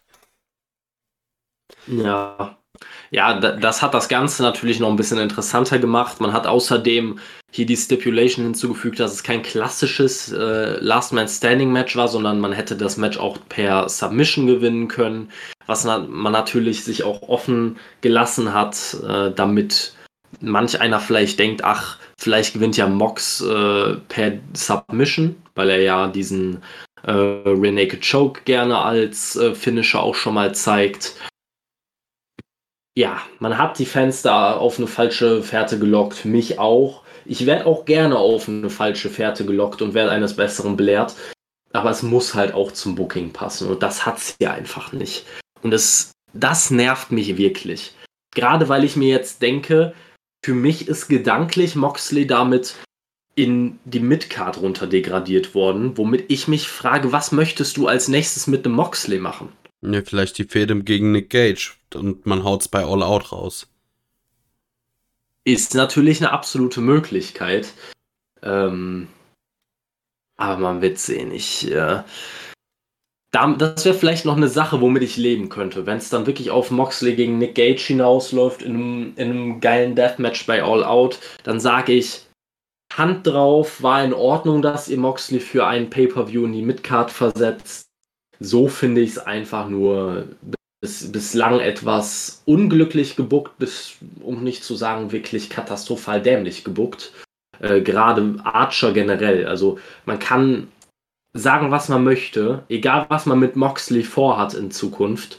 Ähm, da kann man sich über das Booking streiten, aber bei Archer kann man sich eigentlich nicht drüber streiten. Das Booking war einfach echt nicht gut und gerade dafür, dass er hier jetzt einen Titel gewinnt, war das Booking unpassend. Ja, äh, es ist mir am Ende des Tages aber auch fast so ein bisschen egal, weil Moxley wird sich davon oder kann sich davon schnell äh, erholen. Und äh, dafür ist er jetzt diesen New Japan Title los, der ihn, ja gut, äh, bei Dynamite nur irgendwelche ja, Matches ge bisher gebracht hat, die kein Mensch gebraucht hat. Und ähm, beim Rest und sonst halt, äh, ja, Archer darf sich dann demnächst mit einem Carl Anderson umprügeln. Soll mir recht sein. Ja, also, also das ist halt die, äh, die Sache, die einem noch am ehesten daran gefallen kann. Dass man vielleicht damit über einen relativ kurzen Zeitpunkt oder einen relativ kurzen Zeitraum irgendwo diese dahingeschmissenen IW, IWGP United States Title Matches los wird, die ja wirklich nie eine große Sache waren. Also die waren wirklich immer Midcard at its best oder sogar eher Lower Midcard, ähm, wo du dir dann gedacht hast, uh, und jetzt schon wieder 10 Minuten Dynamite verschwendet. Ne? Jetzt wird man das Ganze vielleicht damit endlich los. Also ich bin irgendwo ein bisschen dankbar. Auf der anderen Seite als Moxley-Fan hat es mich schon gestört. Er wird sich davon erholen, keine Frage, aber es ist, war einfach, es ist und bleibt mir ein Dorn im Auge. Vor allem, wenn man überlegt, dass Moxley über 500 Tage Champion war. Also ich habe es jetzt gerade nochmal rausgesucht, 564 Tage war der Mann Champion. Die Regentschaft dann so enden zu lassen mit einer Niederlage gegen Lance Archer, der da vor ungefähr zero wichtige Matches gewinnen durfte. Der, die einzigen Matches, die er gewonnen hat, war, dass er irgendeinen Jobber von hinter der Bühne nach vorne gezogen hat, irgend, der Referee angeläutet hat und damit und dann er halt einen Blackout gezeigt hat. Ja, so lässt sich das ungefähr zusammenfassen. Das ist halt schon traurig. Ne? Und so endet eine 564-Tage-Regentschaft. Ähm, ich meine, am Ende ist es New Japans Sache, wie man das machen möchte. Aber ist schon ein bisschen fragwürdig. Ja, auf jeden Fall. So. Damit war deine Dynamite durch. Dein Fazit zu dieser Woche? Ich fand's geil. Also ich muss wirklich sagen, ich fand's sehr, sehr, sehr, sehr geil, weil man viele Sachen geboten bekommen hat, die auch Fäden vorangebracht haben, die auch dafür gesorgt haben, dass neue Sachen, äh, dass neue Sachen auf den Weg gebracht wurden. Ähm, es wurden Matches äh, für die nächste Woche hierdurch schon angekündigt, unter anderem ja halt das Jericho gegen Nick Gage Match oder ähm, man hatte auch ähm, mit Wheeler Utah wieder mal ein gutes Match von jemandem, den man auch nicht so häufig bei Dynamite gesehen hat, was immer so ein bisschen Abwechslung reinbringt. Klar gab es auch Negativpunkte. Also ich sag jetzt mal, das Orange Cassidy gegen The Blade Match habe ich nicht gebraucht. Äh, Britt Baker gegen Nyla Rose war unnötig. Ne? Also da gibt es natürlich auch negative Sachen, aber die wichtigen Eckpunkte fand ich so gut. Also es hat mir wirklich sehr, sehr, sehr, sehr gut gefallen diese Woche. Ähm, auch wenn ich nicht mit jeder Booking-Entscheidung konform gehe. Ähm, eine Sache, über die ich noch kurz reden wollen würde, die wir ein bisschen übergangen haben, war, es wurde vor dem Main Event angekündigt, dass es äh, in zwei Wochen, also nicht in der kommenden Woche, nämlich bei AW Homecoming wird es dann schon Cody Rhodes gegen Malakai Black geben. Ja, finde ich zu früh. Finde ich zu früh. Ja, ich kann dir aber auch sagen, woran es liegt. Es ist wohl wieder hier diese komische Go Big Show da, äh, wo Cody in der Jury sitzt und da wird er dann irgendwie, glaube ich, wieder, weiß ich, vier, sechs Wochen lang weg sein. Und ich denke, dann wird er jetzt äh, mit diesem Match aus den Stories oder aus der Story geschrieben. Ja, kann ich an, kann ich an sich nachvollziehen. Aber ich bin ja noch immer einer von den wenigen gewesen, die gesagt haben, man kann das von mir aus auch bis All Out ziehen. Und das hat man hier halt absolut nicht gemacht und ich hoffe, dass man wenigstens in zwei Wochen das Beste da rausholt, was man rausholen kann. Und Malachi Black schlachtet Cody komplett. Man, man, hat, man, hat hier eine, man hat hier so eine geile Storyline aufgebaut. Wenn man das jetzt in einer, wenn man das jetzt einfach in zwei Wochen in einem simplen 0815 Match in 10 bis 15 Minuten bei Dynamite abfrühstückt und dann ist das Ding rum und es gibt nie wieder ein Match der beiden, dann wäre ich so enttäuscht. Dann hätte man das ganze Debüt von Malachi Black nicht komplett gegen die Wand gefahren, aber man hätte dem Ganzen so viel an Wirkung genommen, was es gehabt hätte haben können. Puh. Ist, ja. nicht, ist nicht das, was ich mir erhofft habe. Nee, müssen wir mal schauen, wie das wird. Also ich war auch sehr, sehr happy über diese Episode. Äh, ich habe mich eigentlich die ganze Zeit äh, während des Schauens von Dynamite dann äh, erwischt, wie ich die ganze Zeit MDK gechantet habe. ah. Ähm. Ja. Damit sind wir durch für die Dynamite-Ausgabe. Also ich finde wirklich, seitdem äh, man diesen vermaledeiten Wochenendspot losgeworden ist, liefert Dynamite wieder. Also Road Rager war gut, Fighter Fest 1 war richtig gut, Fighter Fest 2, Fight for the Fallen verspricht so von der Matchcard auch gut zu werden.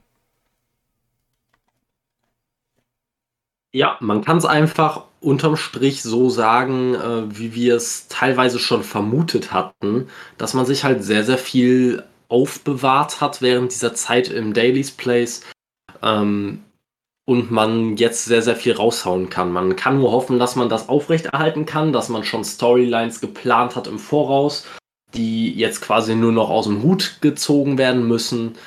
Ähm, ja, also ich bin sehr, sehr gespannt, wie es da weitergeht und ich hoffe, dass man nicht in einem Monat oder so ähm, schon wieder auf dem Trockenen sitzt und sagt, ja, hm, ja, schade, wir haben gar keine Ideen mehr.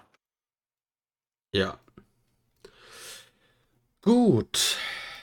Dann machen wir mal weiter. Wir haben noch, ja, ein Thema, zwei Themen, drei Themen. Das ist so alles äh, ein bisschen, wie man es zusammenfassen will. Also einmal wurden wir angesprochen, das ist ja, ich sag mal, nicht unser Steckenpferd, aber bei der WWE kam John Cena zurück und wir wurden gefragt, was wir denn davon halten. Im Normalfall regt sich jeder darüber auf, wenn irgendwelche Allstars und Parttimer zurückkommen und jetzt bei Cena feiert es äh, die ganze Wrestling-Welt.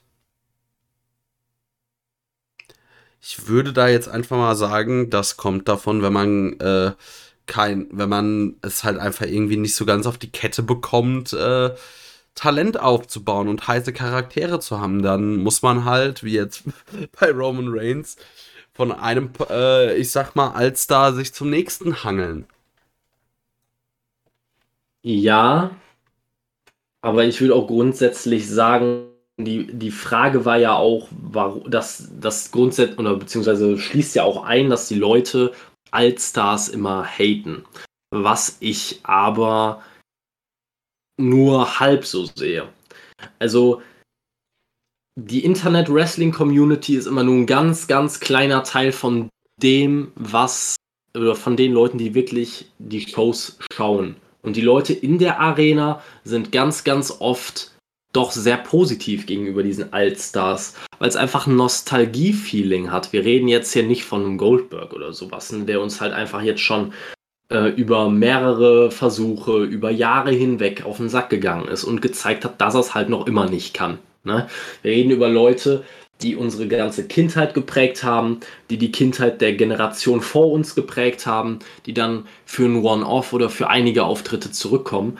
Und die Leute in der Halle feiern es fast immer. Nur weil diese laute Minderheit im Internet sagt, ach nee, ich finde das aber total scheiße, dass hier auf Allstars gesetzt wird, ist es halt nicht zwingend so, dass es wirklich bei den Fans scheiße ankommt. Es kommt immer darauf an, welche Allstars es sind. Es kommt immer darauf an, wie sie eingesetzt werden. Ein Cena beispielsweise war natürlich alleine aufgrund seines Bookings eine sehr, sehr kontroverse Figur, die sehr polarisiert hat. Ne? Ähm, diese typischen ähm, John Cena Sax-Rufe, die es über Jahre gab, ne? die äh, die zeigen das einfach, die zeigen es ganz klar, aber es gab trotzdem mehr als genug, äh, mehr als genug Jubel auch jedes Mal, wenn er rausgekommen ist. Und dass Cena einfach einer der All-Time Greats ist, was die gesamte Wrestling-Industrie angeht, da muss man nicht drüber reden. Nee. Und dass so jemand bejubelt wird und dass so jemand halt auch, äh, dass so jemand äh, Drawing Power hat und dass so jemand für eine, für eine Fehde zurückgebracht wird, sehe ich absolut nicht als schlimm, finde ich absolut in Ordnung. Äh, dass natürlich nur auf Allstars gesetzt wird oder, oder sehr häufig auf Allstars gesetzt wird, gerade bei der WWE, was die, äh, was jetzt äh, die äh, World Title Pictures angeht. Also speziell, wenn wir jetzt außer Cena wollen wir, wenn wir da einfach jetzt noch Lesnar und Goldberg mit reinnehmen, da haben wir jetzt schon drei Leute, die man da einfach reinschmeißen kann, mal als Namen. Ne? Ähm, genauso ein Sting, der damals zur WWE gekommen ist und direkt im World Title Picture drin war. Ne? Ähm, dieses Problem ist hausgemacht, dieses Problem gibt es nun mal, da haben wir auch schon sehr häufig drüber geredet ich glaube, da muss man auch, das muss man auch nicht wahnsinnig ausführen. Ähm, ich grundsätzlich finde es aber, aber vollkommen legitim, einen Cena zurückzuholen und dass die, äh, ich glaube auch einfach, dass es so ein bisschen immer Recency Bias ist, je nachdem, wie kurz oder wie vor wie kurzer Zeit man einen Cena noch gesehen hat, je nachdem reagiert man anders auf, den, auf diese Person. Also ich kann für mich persönlich sprechen, ich habe Cena nie gefeiert. Ich fand Cena immer ultra langweilig und ultra kacke. Aber wenn man Cena dann eine lange Zeit nicht gesehen hat und als langsam sein, sein Part-Timer-Dasein angefangen hat, habe ich die Auftritte umso mehr gefeiert. Weil man ihn einfach nicht mehr so häufig sieht, weil man nicht mehr Woche für Woche eine John Cena Promo zur Eröffnung von Raw sieht, weil man einfach merkt, dass etwas fehlt, von dem man vorher nicht wusste, dass es so ein essentieller Bestandteil ist und man es nie so wahrgenommen hat. Ähm, und auch nochmal, um, um ein bisschen mehr auf die Frage zurückzukommen, dieses, ist John Cena einer der letzten Larger-than-Life-Superstars, äh, die es gibt, oder der letzte? Würde ich nicht sagen. Würde ich nicht sagen, ähm, aber er ist trotzdem halt einer der größten Namen, die die Wrestling-Industrie hervorgebracht hat. Und das sieht man natürlich logischerweise. Da kann man Cena-Fan sein oder nicht. Also ich kenne sehr, sehr viele Leute, die auch keine Fans von The Rock sind. Wenn aber dann die, wenn dann der Theme-Song ertönt, dann jubeln teilweise diese Leute trotzdem mit. Ja, klar. Also äh, man kann auch, also es kann sich ja auch vieles so ändern. Also man kann auch jemanden hassen und wenn er dann so quasi auch teilweise Heels sind, einfach nur durch eine Verletzungspause face geturnt. Triple H ist also ein ganz prominentes Beispiel, der mal zehn Monate lang weg war und beim Comeback äh, einfach nur seine Musik spielen musste und auf einmal hat er den fettesten Pop aller Zeiten bekommen. Das ist dann nämlich ja auch immer so, dieses Comeback-Ding zieht dann ja auch nochmal und das ist dann einfach so ein What the fuck-Moment mit sich bringt. Ja, das sowieso. Und es geht halt auch immer um die Rahmenbedingungen. Ne? Also ich sag mal, dieser, dieser Pop, den es damals für Triple H beim Royal Rumble gab, der, der hing damit zusammen, dass die Leute Roman Reigns nicht sehen wollten.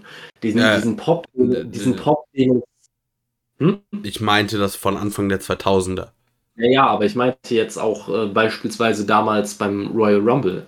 Also Triple H war davor auch zum Beispiel ein sehr verhasster Allstar, Part-Timer. Es gab immer die gleichen Vorwürfe. Kaum stellt man ihn gegen einen Roman Reigns, wird er bejubelt. Das hat sich danach auch wieder gewendet. Aber es geht immer darum, wie die Rahmenbedingungen sind. Und jetzt stellst du einen Cena gegen Roman Reigns. Natürlich kriegt Cena da positive Reaktionen. Das wundert einen doch nicht. Also, das hätte jeder andere Face-Charakter auch bekommen, aber es ist nochmal eine andere, ganz andere Hausnummer. Es ist John Cena. Ne? ja. Ähm, ich denke, damit ist dazu aber jetzt auch fast alles gesagt, weil ich kann da auch nicht viel zu sagen. Also ich verstehe den Move. Cena hat halt Star Power wie wenig andere im WWE-Roster. Mehr Star Power als alle Aktiven im WWE-Roster, also Fulltimer. Deshalb kann ich den Move schon verstehen. Aber wir haben noch ein ja. Thema. Sollen ja. wir da drüber, sollen wir rübergehen? Äh, ja, können wir gleich machen. Ich würde gerne noch über eine kleine Sache reden, nämlich einfach dieser. In der Frage, die da kam, kam ja auch noch mal die Frage danach, ob Cena der letzte Larger-than-Life Charakter ist, der, der auch gute Promos cutten kann oder so in, sinngemäß. Ähm, und ich habe das ja gerade schon beantwortet. Ich würde sagen, nein. Also erstmal grundsätzlich larger than life ist Ansichtssache. Jeder sieht das vielleicht anders, was er unter Larger Than Life versteht. Ich persönlich finde, im WWE-Roster sind einige Leute, die ich als Larger Than Life bezeichnen würde, die einfach durch ihr Charisma herausstechen, die, die einfach auf einen größer wirken als ein normaler Charakter. Ich finde beispielsweise selbst ein Roman Reigns ist ein kontroverser Call jetzt, aber ich sage, Roman Reigns ist für mich auch larger than life. Er ist nicht annähernd auf einem Level von einem Cena. Versteht mich nicht falsch, bitte. Aber Roman Reigns ist für mich alles andere als Standardlevel. Ja, das ist, glaube ich, so eine Sache, wie man Larger Than Life irgendwie definiert. Für mich waren Larger Than Life Charaktere so auch so ein bisschen überzeichnet und ähm, keine Ahnung, ich hätte jetzt als Larger Than Life Charaktere wäre mir eingefallen, irgendwie Hulk Hogan, der Ultimate Warrior, Macho Man Randy Savage und der Undertaker, also so auch sehr überspitzt dargestellte Charaktere.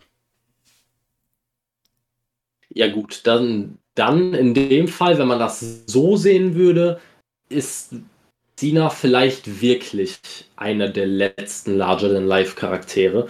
Ich würde es halt anders, ich würde halt diese Definition anders machen, aber wenn man es genau so sieht, dann wird es aber auch wahrscheinlich in naher Zukunft wenige Larger-than-Life-Charaktere geben, einfach weil es mit dem Zeitgeist geht. Ne? Also du hast jetzt ganz, ganz viele Leute genannt. Ähm, wenn man jetzt einfach mal Leute nimmt wie den Ultimate Warrior oder wie, wie, ein, äh, wie ein Randy Savage oder Hulk Hogan, ein, ein Undertaker. Das sind alles Charaktere, die in einer bestimmten Zeit funktioniert haben, die heutzutage wahrscheinlich echt schwer umzusetzen wären. Also der Einzige, der das vielleicht in der Form, wie du meinst, hätte erreichen können, der jetzt durch Booking-Entscheidungen zurückgeworfen wurde, wäre der Fiend.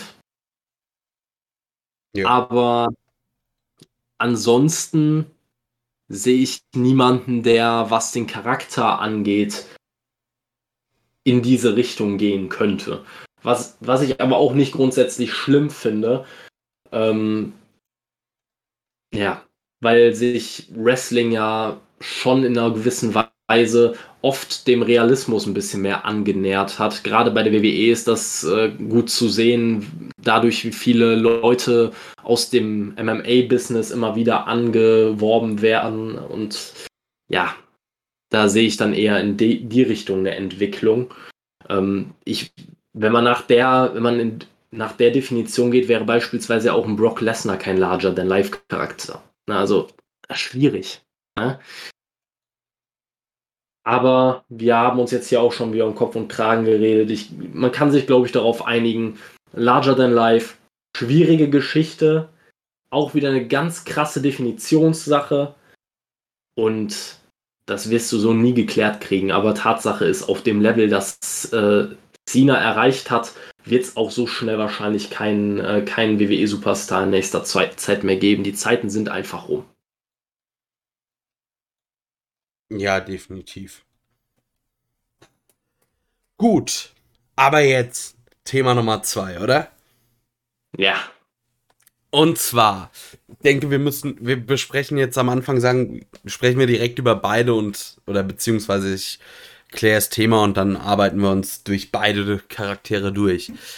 Was man so aus allen möglichen Dirt Sheets, Gerüchte hier, Gerüchte da hört, sind A, äh, ist AEW mehr oder weniger kurz davor oder anderen Gerüchten zu folgen, ist es schon sicher, also das ist alles noch spekulativ, aber was man so hört und aus verschiedensten Quellen sieht es wohl so aus, dass AEW zum einen CM Punk verpflichten will oder kurz davor steht und auf der anderen Seite Brian Danielson, bei der WWE bekannt als Daniel Bryan, verpflichten will, beziehungsweise gab es sehr viel, gab es schon einige Berichte, dass äh, Brian Danielson schon bei AEW unterschrieben hat.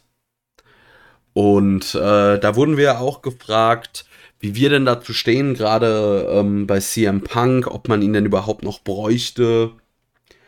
Und ja, ich hätte jetzt auch vorgeschlagen, wir fangen mit CM Punk an, reden dann noch zum Schluss über Brian Danielson. Und ja. Kevin, braucht AEW CM Punk? Sollte und sollte AEW CM Punk verpflichten? Ein Wort, ja. Also wer, wer da mit Nein antwortet, der, ich weiß nicht, dem ist nicht mehr zu helfen. Also dem, demjenigen würde ich dann auch nicht empfehlen, jemals ein eigenes Business zu starten. Also CM Punk ist wahrscheinlich der größte Name oder streicht das wahrscheinlich. Es ist der größte Name, den AEW bekommen kann aktuell. Das, keine Diskussion. Also man muss CM Punk holen, wenn man CM Punk bekommen kann. So eine große Aufmerksamkeit bekommst du nie wieder. So, oder so schnell nie, nicht mehr. So, groß, so einen großen Namen bekommst du so schnell nicht mehr. Also es ist einfach ein No-Brainer. Ein absoluter No-Brainer. Der Mann kann so lang aus dem Ring raus sein, wie er möchte. Den Name-Value hat er noch. Er wird noch immer ein guter Talker sein, weil so schnell verlernt man das nicht. Und ich traue auch einem CM Punk zu, in seinem Alter mit ordentlichem Training gute Matches auf die Beine stellen zu können. Man sollte natürlich jetzt nicht von einem CM Punk erwarten, dass er definitiv nach seiner Rückkehr hier in 5-Sterne-Matches en masse rauszaubert. Aber das, was er liefern kann, wird er AEW auch liefern, wenn es dazu kommen sollte. Ich würde mich extrem freuen und ich bin mir sicher, dass AEW dadurch so unfassbar viele Zuschauer gewinnen würde. Also wirklich. Ja. Keine Frage. Also ich verstehe die Frage nicht. Also die Sache ist, ähm, eine Sache, da muss AEW aufpassen, gerade bei, ich sag mal, vielen älteren Stars, die man holen kann, da ist oft ein Thema kreative Kontrolle. Man muss halt irgendwie ähm, das hinbekommen, äh, diesen, diesen Leuten kreativen Einfluss zu geben, aber halt das auch nicht zu einer kompletten Ego-Show verkommen lassen. Das vorneweg gesagt. Ich finde auch, ähm, also CM Punk ist, äh, würde ich sagen, der größte Name, den, den AEW bekommen kann, weil ich sag mal so, also, also natürlich höchstwahrscheinlich, wenn Tony Khan äh, tief genug in die Tasche greift, kann der auch einen Brock Lesnar kriegen. Aber seien wir mal realistisch, das passt auch nicht zusammen. Wohingegen CM Punk passt wie die Faust aufs Auge. Und ja, man muss natürlich ein bisschen aufpassen. Also CM Punk darf man auch natürlich ins World Title geschehen werfen. Man darf ihn auch den World Title gewinnen lassen. Man da sollte aber trotzdem nicht von seinem eingeschlagenen Weg abkommen das kann halt ähm, so eine Gefahr mit sich bringen. Das kommt halt auch immer darauf an, ähm, wie, ja, ich sag mal, die Bestrebungen des Wrestlers sind, den man sich holt. Aber wir, äh, alleine, ich mal jetzt mal ein Szenario auf, das haben wir, da haben wir schon ein paar Mal drüber gesprochen. Nur der, die einzige Sache ist, wir wussten damals, glaube ich, noch nicht, als wir das angesprochen haben oder dieses Szenario ausgemalt haben, in welcher Stadt es stattfinden würde. Wir haben gesagt, Kenny Omega besiegt den Hangman und am Ende, also damit endet die Show. Jeder denkt sich, fuck, wer soll denn jetzt Kenny noch den Titel abnehmen? Weil alle natürlich gedacht haben, so der Hangman macht's. Licht geht aus. Und ähm, ich wäre dafür, Killswitch Engage äh, das Fire Burns spielt. Andere würden sich dann äh, Cult of Personality wünschen. Ich denke auch Cult ich, ja. Ich finde halt aber auch gerade in dieser Situation wäre ähm, äh, der Killswitch-Song noch äh, passender, wenn dann gesungen wird, Even through the darkest nights, uh, this fire burns always. Aber gut, das ist, das ist ja auch egal. Das ist ja äh, quasi Leinkram. Aber wie geil wäre das? Vor allem, weil einfach All Out findet in Chicago statt. Und was glaubt 11.000 Leute in der Halle. Was glaubt ihr, was das für ein Pop gäbe? Also, das wäre jenseits von Gut und Böse. Das zum einen und zum anderen habe ich ja auch des Öfteren, also du warst ja jetzt nicht so äh, auf dem Dampfer, aber ich habe des Öfteren gesagt, für mich persönlich kommt es einfach für den Hangman noch etwas zu früh. Und wir haben uns dauerhaft darüber unterhalten, wer wäre denn ein passender Übergangschampion? Weil, seien wir mal ehrlich, Kenny Omega ist eine wandelnde Verletzung. Der Mann braucht früher oder später seine, seine Pause. Ne, du brauchst jemanden, der diesen Titel vielleicht sogar für einige Monate tragen kann, äh, den Titel, dem Titel auch noch weiter Prestige verleiht und kein Downgrade ist. Ich bin ehrlich, also wenn man CM Punk oder Brian Danielson kriegt, dann kannst du dir das quasi aussuchen, wer von den beiden der Übergangschampion sein soll. Und das sollte dann auch einer von den beiden erstmal werden. Die sollten den Titel dann früher oder später natürlich wieder verlieren und der Hangman muss den Titel auch gewinnen.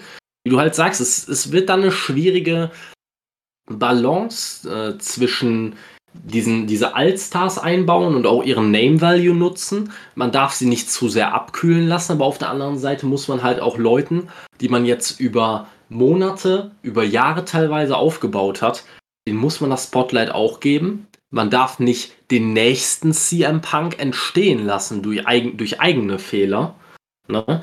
Ähm, deswegen das wird interessant zu sehen sein, aber gerade bei Leuten wie CM Punk oder Brian Danielson glaube ich auch nicht, dass da das Ego immer die oberste Rolle spielt. Also, ich, ich glaube, bei CM Punk äh, sollte man das nicht unterschätzen. Brian Danielson, gebe ich dir recht. Ja. Äh, CM Punk ist schon jemand, ich glaube, dem wird es natürlich liebt er dieses Business und wird sich freuen, wenn er was junge Talente overbringen kann und so weiter. Aber ich glaube schon, dass er auch einfach nochmal einen großen Run haben will und äh, ich könnte mir vorstellen, eigentlich sein, sein großes Ziel war ja immer ein WrestleMania Main Event das wird es für ihn nicht mehr geben. Ich könnte mir vorstellen, dass er sich vor allem erhofft, Vince McMahon ganz böse auch einen reinzuwürgen und halt vielleicht, was weiß ich, im größten AW Main Event, das möglich ist, zu stehen. Ja, da, sowas möchte ich ihm auch gar nicht absprechen. Also ich meinte damit jetzt nicht, dass, äh, dass ich nicht denke, dass CM Punk in großen Matches stehen möchte. Ähm, für mich ist das auch kein Ausschlusskriterium. Nur weil er in diesen Matches stehen möchte und er es auch verdient hat, vom Name Value her in diesen Matches zu stehen, ähm, heißt das für mich nicht zwingend, dass er andere Leute auf Dauer blockieren muss. Und das denke ich auch, dass ein CM Punk das einsehen wird. Ich glaube nicht, dass wenn CM Punk zu AEW kommt, dass er da den Hogan raushängen lässt und einfach sagt, keiner außer mir darf jemals wieder overkommen. Das, das denke ich nicht. Nee, da, ich wollte nämlich auch noch sagen, so, man darf einfach, man muss aufpassen, dass niemand äh, zum quasi, was w, in der WCW Hulk Hogan war, das darf A, bei AW nicht entstehen. Nee, auf gar keinen Fall. Aber ich denke, da, da sind die Leute an der Spitze auch schlau genug für. Also die, ich schätze sie alle so ein, dass sie da ein Auge für haben. Und ich schätze auch CM Punk nicht so egoistisch ein und nicht so egozentrisch wie ein Hulk Hogan. Ähm, ich bin einfach nur wahnsinnig gespannt und ich würde mich unfassbar freuen. Wahrscheinlich über einen, äh, über CM Punk sogar mehr als über Brian Danielson, aber das liegt in der Natur. Ne? Man hat Brian Danielson halt einfach jetzt schon wieder einige Jahre als Daniel Bryan bei der WWE sehen dürfen. Der Mann wird super Matches auf die Matte brennen ich freue mich jetzt schon, wenn ich darüber nachdenke, dass ich Matches sehen kann wie Brian Danielson gegen Kenny Omega, Brian Danielson gegen Puck, äh, CM Punk gegen John Moxley, CM Punk gegen Kenny Omega, CM Punk gegen Hangman Page. Das sind Matches, da hätte ich vor Jahren noch gedacht, die sehe ich nie. Nee. Und es ist so, es ist es ist kurz vor Mitternacht. Es ist unfassbar. Also, wie geil ist es im Moment, ein Wrestling-Fan zu sein? Sei mal ehrlich. Ja, auf jeden Fall. Also bei Daniel Bryan oder De Brian Danielson kündigt, wird, zeichnet sich ab, dass wohl er äh, beim, ich sag mal, äh, der New York Show im Arthur Ashe, also in dem Tennisstadion, dass er dort debütieren wird, ey, das muss man sich auch mal vorstellen. Das wird, könnte richtig groß werden. Also, ich muss sagen, ich komme hier jetzt, also wir nehmen jetzt am Montagabend auf und äh, ich überlege gerade, wann das letzte Mal ich eine so gute Wrestling-Woche erlebt habe. Also äh, Dynamite letzten Mittwoch. Am Wochenende waren dann das zweitägige Event von Game Changer Wrestling Homecoming, das auf jeden Fall wild war. Richtig gut. Äh, dann werden wir auch noch eine Review drüber machen. Wir zwei werden uns wieder den Jens dafür ins Boot holen. Wann genau wir die aufnehmen, kann man noch nicht so genau sagen. Da müssen wir nochmal schwätzen.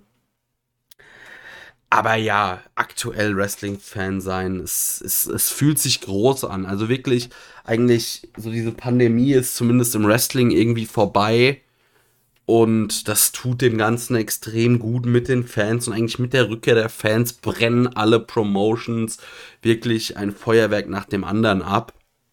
Das ist wirklich geil. Ähm, ja, ich wollte gerade noch was. Genau, auch noch ein sehr geiler Punkt. Wie, zum einen für CM Punk als auch für Brian Danielson. Sie können beide ihre gewohnten Themes nutzen. Weil Brian Danielson oder Daniel Bryans Theme war der Ritt der Walküre von Wagner. Das ist ein klassisches Stück, das ist, äh, was weiß ich, also weit über 100 Jahre alt. Da sind keine Urheberrechte mehr drauf. Man kann natürlich nicht die 1 zu 1 Version nehmen, die äh, WWE für ihn mal hat produzieren lassen, aber das sollte wirklich nicht das Problem sein.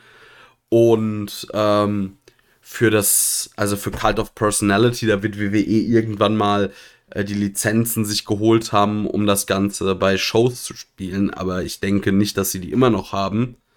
Und dann wird da einfach, äh, ja, Tony Khan, denke ich, da noch mal Geld für ausgeben. Ich weiß gar nicht, aber auch wie, äh, ich glaube, CM Punk ist auch relativ gut befreundet mit den Jungs von Living Color, die diesen Song gemacht haben, weil die haben ja auch schon bei WrestleMania für ihn gespielt. Also das dürfte auch kein ja. Problem sein. Und sonst würde mir sonst auch noch direkt eine andere New Yorker Punk-Hardcore-Band einfallen mit H2O, für die, bei denen er schon ähm, zusammen mit oder zusammen mit denen aufgetreten ist. Also, äh, ich glaube, Bands, die CM Punk sonst ein cooles Theme einspielen, gäbe es genug. Ja, kann ich mir vorstellen. Also für mich persönlich ähm, um nochmal meine Sichtweise bei, dem, bei der ganzen äh, Theme-Song-Thematik daraus zu hauen. Ich wäre bei CM Punk ganz klar für Cult of Personality. Ähm, zum einen halt, weil mir der Song besser gefällt, äh, zum anderen aber auch, weil, weil ich einfach diese, ich ver verbinde diese letzte Phase des CM Punk WWE-Runs verbinde ich mit diesem Theme-Song. Und das war der CM Punk, der so derartig over war bei der Crowd, ähm, der erstmal diesen, ja, quasi wirklich diesen Kult um sich entwickelt hat. Ähm, deswegen fände ich es halt so passend, wenn er diesen Theme-Song benutzen würde. Ähm, und ich glaube auch, es gäbe halt den größten Wiedererkennungswert ich ja. wäre einfach, ich wäre so unfassbar gehypt, wenn dieser Theme-Song spielen würde. Das wäre, glaube ich, einfach ein Moment für die Ewigkeit. Ja, verstehe ich. ich. Das haben wir ja auch schon oft drüber geredet. Äh, ich weiß halt einfach, oder ich, wenn ich an CM Punk denke, denke ich vor allem an Money in the Bank 2011, an dieses grandiose Match mit Cena, diese Situation, wo du wirklich nicht wusstest, äh, haut der jetzt wirklich ab und äh, weil einfach die komplett und im Vorgegangen war die Pipe Bomb, also wohl eigentlich die stärkste Phase von CM Punks Karriere in der WWE, auch wenn er diesen Titel gar nicht so lange gehalten hat äh, danach. Einfach diese ganze Geschichte war so unfassbar gut und die assoziiere ich halt mit äh, dem Killswitch Engage Song, der mich musikalisch halt auch noch abholt, weil ich Killswitch Engage als Band auch einfach so sehr mag und auch schon live gesehen habe. Aber daran soll es nicht scheitern. Also wenn ich CM Punk noch mal sehen kann irgendwo bei einer Promotion, dann bin ich damit schon sehr glücklich. Dann ist es mir auch, ist mir der Theme-Song egal. Da kann er, könnte er auch zu irgendwas anderem rauskommen, wäre mir auch egal. Geht mir auch so. Ja. Ähm, ich glaube auch bei Daniel Bryan oder Brian Danielson stellen sich viele der Diskussionen gar nicht so sehr wie um CM Punk, weil er nicht so eine kontroverse Person ist ähm, weil er, man glaube ich, da sich auch weniger Gedanken macht oder von Fanseite, weil gerade CM Punk habe ich zumindest in Teilen der AEW-Fans sehr viel Abneigung gegen äh, erlebt, was ich überhaupt nicht verstehen kann, weil ich nicht kapiere, CM Punk ist der mit Abstand, also der, also wenn er jetzt nicht irgendwie sich ganz viel verändert hat, ist CM Punk so mit der beste Talker äh, den es im Wrestling gibt. Und im Ring war der Mann auch nie schlecht. Also verstehe ich das nicht so ganz, aber naja, kann ja jeder halten, wie er will. Und bei Daniel Bryan, der ist halt einfach auch noch mehr einfach so ein so ein Babyface halt. Also CM Punk ist natürlich auch, äh, wird von vielen Fans geliebt, aber der hat noch halt mehr, ich sag mal, kontroverse Seiten, die Brian Danielson weniger hat, der halt vor allem für einen, ja, sehr anspruchsvollen und sehr unterhaltsamen Wrestling-Stil steht und darüber das meiste macht.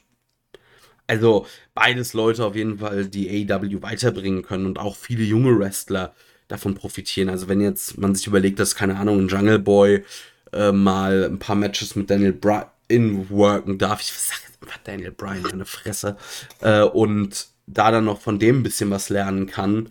Und wenn CM Punk vielleicht mal ein paar Leuten beibringt, ein paar Promos zu halten, könnte das schon sehr, sehr hilfreich sein.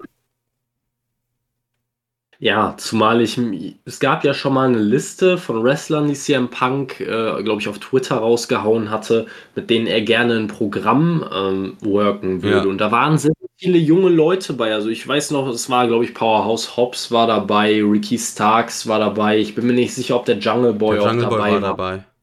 Also da waren so viele junge Leute dabei, die wirklich von so einem Programm mit CM Punk wahnsinnig profitieren könnten. Und wenn es kein Programm ist, dann einfach nur ein Match. Ein Match, in dem sie gegen CM Punk stark aussehen. Sie müssen nicht mal gewinnen. Das würde den Leuten so extrem helfen. Ich meine, jetzt reden ja viele Leute darüber, ja, dann müsst, muss er, müssen sich die Leute für CM Punk hinlegen, den alten Mann, der seit Ewigkeiten nicht mehr im Ring aktiv war. Ne? Aber es bringt doch unterm Strich den jungen Leuten trotzdem mehr, als die meisten Siege einbringen würden. Also ein Jungle Boy hat damals so extrem davon profitiert, dass er gegen Jericho ein Time Limit Draw gewrestelt hat, als, die, als der World Champion war. Der hat so davon profitiert. Ja, man muss jetzt auch mal dazu sagen, also alter Mann, CM Punk ist 42 wenn man sich jetzt mal so die Liste anschaut, da gehört er bei AEW schon zu den Älteren des Kaders, aber auch nicht äh, zu den äh, Greisen. Dazu kann man sagen, der Mann hat sieben Jahre kein Wrestling oder nicht äh, als Wrestler gearbeitet. Das kann auch ein Vorteil sein, weil er sieben Jahre lang seinen Körper nicht ganz komplett zerschrotet hat, gerade weil er sieben Jahre lang kein WWE äh, Plan zu worken hatte, der äh, die, doch etwas härter ist. Ähm, dann hat er, hat er eine Zeit lang oder hat er zwei UFC-Kämpfe gehabt. Ja, die hat er krachend verloren. Darum geht's aber nicht. Wir müssen uns, denke ich, keine Sorgen machen, dass CM Punk quasi mit Bierbauch und äh, schlechter Kondition zurückkommt. Gut, äh, Bierbauch sowieso nicht, der Mann trinkt keinen Alkohol, aber man weiß, was ich meine. Also ich denke, dass CM Punk äh, es hinbekommen wird, wieder in guter Form zu sein. Und also ja, er ist 42, das ist jetzt wirklich noch nicht alter Mann, weil äh, Kenny Omega ist was 39, da sagt auch keiner, oh, Jungle Boy muss für den alten Mann hinlegen. Und äh, man kann mal schauen, bei der, gut, bei der WWE sind alle ein bisschen älter, aber Bobby Lashley ist 45 und also guck dir den Mann an. Er ist in brillanter Form. Und auch Christian mit seinen 49, das ist jetzt nicht, dass man sagt, oh Gott, der Mann ist so alt. Ja, wie gesagt, das war auch mehr äh, die Sichtweise vieler Leute im Internet als meine eigene. Ja, ich weiß, dass ja. das nicht deine ist, aber ich wollte mal ranten dagegen, weil es ja, Bullshit ist. Also, das ist. Das ist auch absoluter Bullshit. Nur das sind Argumente, die du immer wieder hörst, die du immer wieder durchkauen musst, wo die Leute, den Leuten quasi das, was du gerade gesagt hast, immer wieder vor Augen führen musst. Ähm, ja, was, was soll man dazu sagen? Mit 42 hat CM Punk, wenn es gut läuft, auch noch 10 gute Jahre vor sich. Ja, vor also, allem. Was soll man dazu sagen? Ja, vor allem, ich glaube, also ich hoffe auch tatsächlich dann, also klar will ich CM Punk regelmäßig sehen, aber ich brauche CM Punk nicht in jeder Dynamite-Ausgabe. Von mir aus kann der auch mal einen Monat sich einfach freinehmen, wenn er da mal keinen Bock hat und das halt ganz entspannt angehen. So. Ja, also ich hätte, wenn ich wenn CM Punk zurückkommt, hätte ich ihn schon gerne so in jeder zweiten bis dritten Dynamite-Episode irgendwie vertreten. Ich würde den ungerne als Part-Timer sehen, gerade weil ich, wie ich gehört habe, soll ja, glaube ich, schon Brian Danielson eher einen Part-Time-Schedule worken und ich glaube, bei CM Punk war bis jetzt im Gespräch, dass er dann auch wirklich Vollzeit einsteigen soll, fände ich persönlich halt auch am besten. Ja, natürlich. Ich meinte jetzt auch, also ich möchte jetzt bitte keinen Brock Lesnar-Style sehen, äh, so von wegen, ja, ich bin jetzt Champion und ihr seht mich die nächsten sechs Wochen nicht. Aber so, dass wenn halt zwischendrin mal, äh, also ich muss halt jetzt aber auch nicht CM, also wenn CM Punk halt mal in der Woche nicht auftritt, habe ich da kein Problem mit. Also ich sag's mal so, lieber habe ich ein paar Punk-Auftritte weniger, aber nicht so dieses, äh, nennen wir es mal Sting-Syndrom. Ja gut, das Sting-Syndrom, das sollte man natürlich vermeiden, aber ich glaube, bei Sting liegt es halt auch mehr daran, äh, körperliche Verfassung, wie viele Matches der Mann bestreiten kann. Der hat nochmal 20 Jahre mehr auf der Uhr, ne? also äh, keine Wrestling-Pause gehabt. Ähm, man sieht ihn ja kaum in Matches. Er greift eigentlich in jedem Match ein, aber er da, dadurch geht es einem wirklich auf die Nerven. Aber wirklich Leute, die Vollzeit und äh, aktiv sind und auch noch in den Ring steigen, da fällt mir jetzt kaum jemand ein, der mir wirklich nur dadurch, dass er jede Woche da ist, auf die Nerven geht. Da geht es dann eher um Leute, die halt einfach einen nervigen Charakter verkörpern. Also die Young Bucks, die fast jede Woche äh, bei AEW oder beziehungsweise bei Dynamite zu sehen sind. Ähm, fällt mir gerade ein, die Young Bucks hatten diese Woche mal kein Match und kein wahnsinnig nennenswertes Segment. Ne? Ähm, da ist einfach die sind jede Woche da und haben einen nervigen Charakter. Deswegen gehen sie einem auf die Nerven. Wenn man einen normalen Charakter hat, sehe ich kein Problem, wenn man jede Woche da ist. Selbst ein Kenny Omega, der einen leicht nervigen Charakter hat, da habe ich kein Problem mit, den jede Woche zu sehen. Ja. Ich würde sagen, damit ist da auch fast alles gesagt, oder? Ja, mir, mir fällt jetzt auch nicht mehr viel dazu ein. Wie gesagt, ich glaube einfach unter einigen Wrestling-Fans ähm, kommt da immer so ein bisschen Angst davor auf, dass sich Geschichte wiederholt. Und deswegen haben viele einfach Bedenken, was CM Punk angeht, Bedenken, was in Anführungszeichen Altstars oder ehemalige WWE-Stars bei der Konkurrenz angeht, solche Dinge. Da kommen, glaube ich, einfach, kriegen einige WCW-Flashbacks, einige kriegen TNA-Flashbacks ähm, man muss halt einfach aus Fehlern der Vergangenheit lernen. Und dann kann das Ganze ein Riesenerfolg werden. Ähm, gerade wenn man es nicht übertreibt. Ne? Bislang hat man es nicht übertrieben unterm Strich. Ne? Also so ein Christian, von dem sich einige, von dem einige schon Bedenken hatten, dass er in kürzester Zeit im World Title Picture steht, der ist stand jetzt noch immer in Midcard-Fäden involviert und wann der sein erstes World Title Match kriegt, steht in den Sternen. Ne? Ja, also, wir sind ja eigentlich auch davon ausgegangen, dass Christian höchstwahrscheinlich der nächste Gegner von Kenny Omega wird, als er debütiert ist. Dem kam nicht so. Genau. Deswegen, also AEW macht bislang den Anschein, als hätten sie aus Fehlern, die andere Promotions gemacht haben, gelernt, wollten diese nicht nochmal machen. Und deswegen gibt es für mich jetzt auch keine große, keine große, keinen großen Grund zur Sorge, was, was sowas angeht, wenn ich die Namen CM Punk oder Brian Danielson höre. Ähm, ich freue mich einfach nur und ich glaube, das sollte man als Wrestling-Fan in erster Linie auch tun. Weil da ja. kommen große und richtig geile Sachen auf uns zu und macht euch erstmal keine Gedanken. Die Gedanken kann man sich immer noch machen, wenn irgendwas scheiße läuft. Ja. Auf jeden Fall. Und in diesem Sinne, ähm, danke für alle, die jetzt noch zuhören. Das freut uns immer sehr. Danke, danke, danke. Und äh, kleine Empfehlung, schaut euch Game Changer Wrestlings Homecoming an. Wie gesagt, da kommt eine Review von uns. Ähm, auch wenn dazu keine Review kam, könnte ich euch das sehr ans Herz legen, weil mm, gerade Nacht 1 war für mich äh, das beste Wrestling-Event des Jahres bisher und äh, ich glaube, eine viel bessere Wrestling-Crowd habe ich so noch nicht erlebt. Es ist halt Indie-Wrestling, also erwartet kein Hochglanzprodukt. Äh, es ist in einer kleinen Halle, es ist ein bisschen rau, es ist ein bisschen dreckig. Es ist Deathmatch-Wrestling, also nur damit ihr wisst, was auf euch zukommt und ihr nicht sagt, du empfiehlst uns da ja voll die Scheiße. So, aber es ist wirklich, es ist großartig gewesen. Schaut's euch an. Und Kevin, dir überlasse ich jetzt die Schlussworte. Ja, ich habe natürlich jetzt wieder die äh, zweifelhafte Ehre, mir irgendwelche Worte aus den Rippen leiern zu dürfen. Ich würde einfach nur noch mal ja, eine Kleinigkeit wiederholen, die ich gerade schon angerissen habe.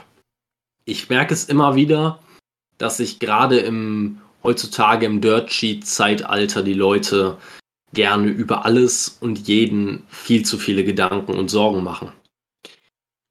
In einigen Fällen kann ich es auch verstehen. Ich kann es mir selber manchmal nicht verkneifen, die Sachen zu lesen und alles. Aber ihr müsst euch, bevor ihr euch um irgendeine Promotion grundlos Gedanken macht, über irgendein, irgendein Programm grundlos Gedanken macht, fühlt euch einfach mal vor Augen, wie geil es gerade ist, ein Wrestling-Fan zu sein. Wir bekommen Match-Konstellationen zu sehen, von denen man vor einigen Jahren nur hätte träumen können. Wir bekommen Debüts, wir bekommen Comebacks zu sehen, von, mit denen keiner mehr gerechnet hätte. Es werden neue Stars geboren, die den Zeitgeist treffen. Wir haben eine wahnsinnig große, breite Auswahl verschiedenster Wrestling-Produkte mit verschiedenen Orientierungen. Und für jeden ist irgendetwas dabei, wenn man lang genug sucht. Bisschen weniger meckern, bisschen mehr genießen. Wir meckern viel zu viel. Jetzt genießen wir erstmal ein bisschen. In dem Sinne, bis zur nächsten Folge, würde ich sagen. Würde ich auch sagen. Ich muss noch eine Sache anhängen, die ich vergessen habe. Keine Grüße an Dave Meltzer und ein Fuck Jim Connett wollte ich hier auch noch unterbringen. Tschüss.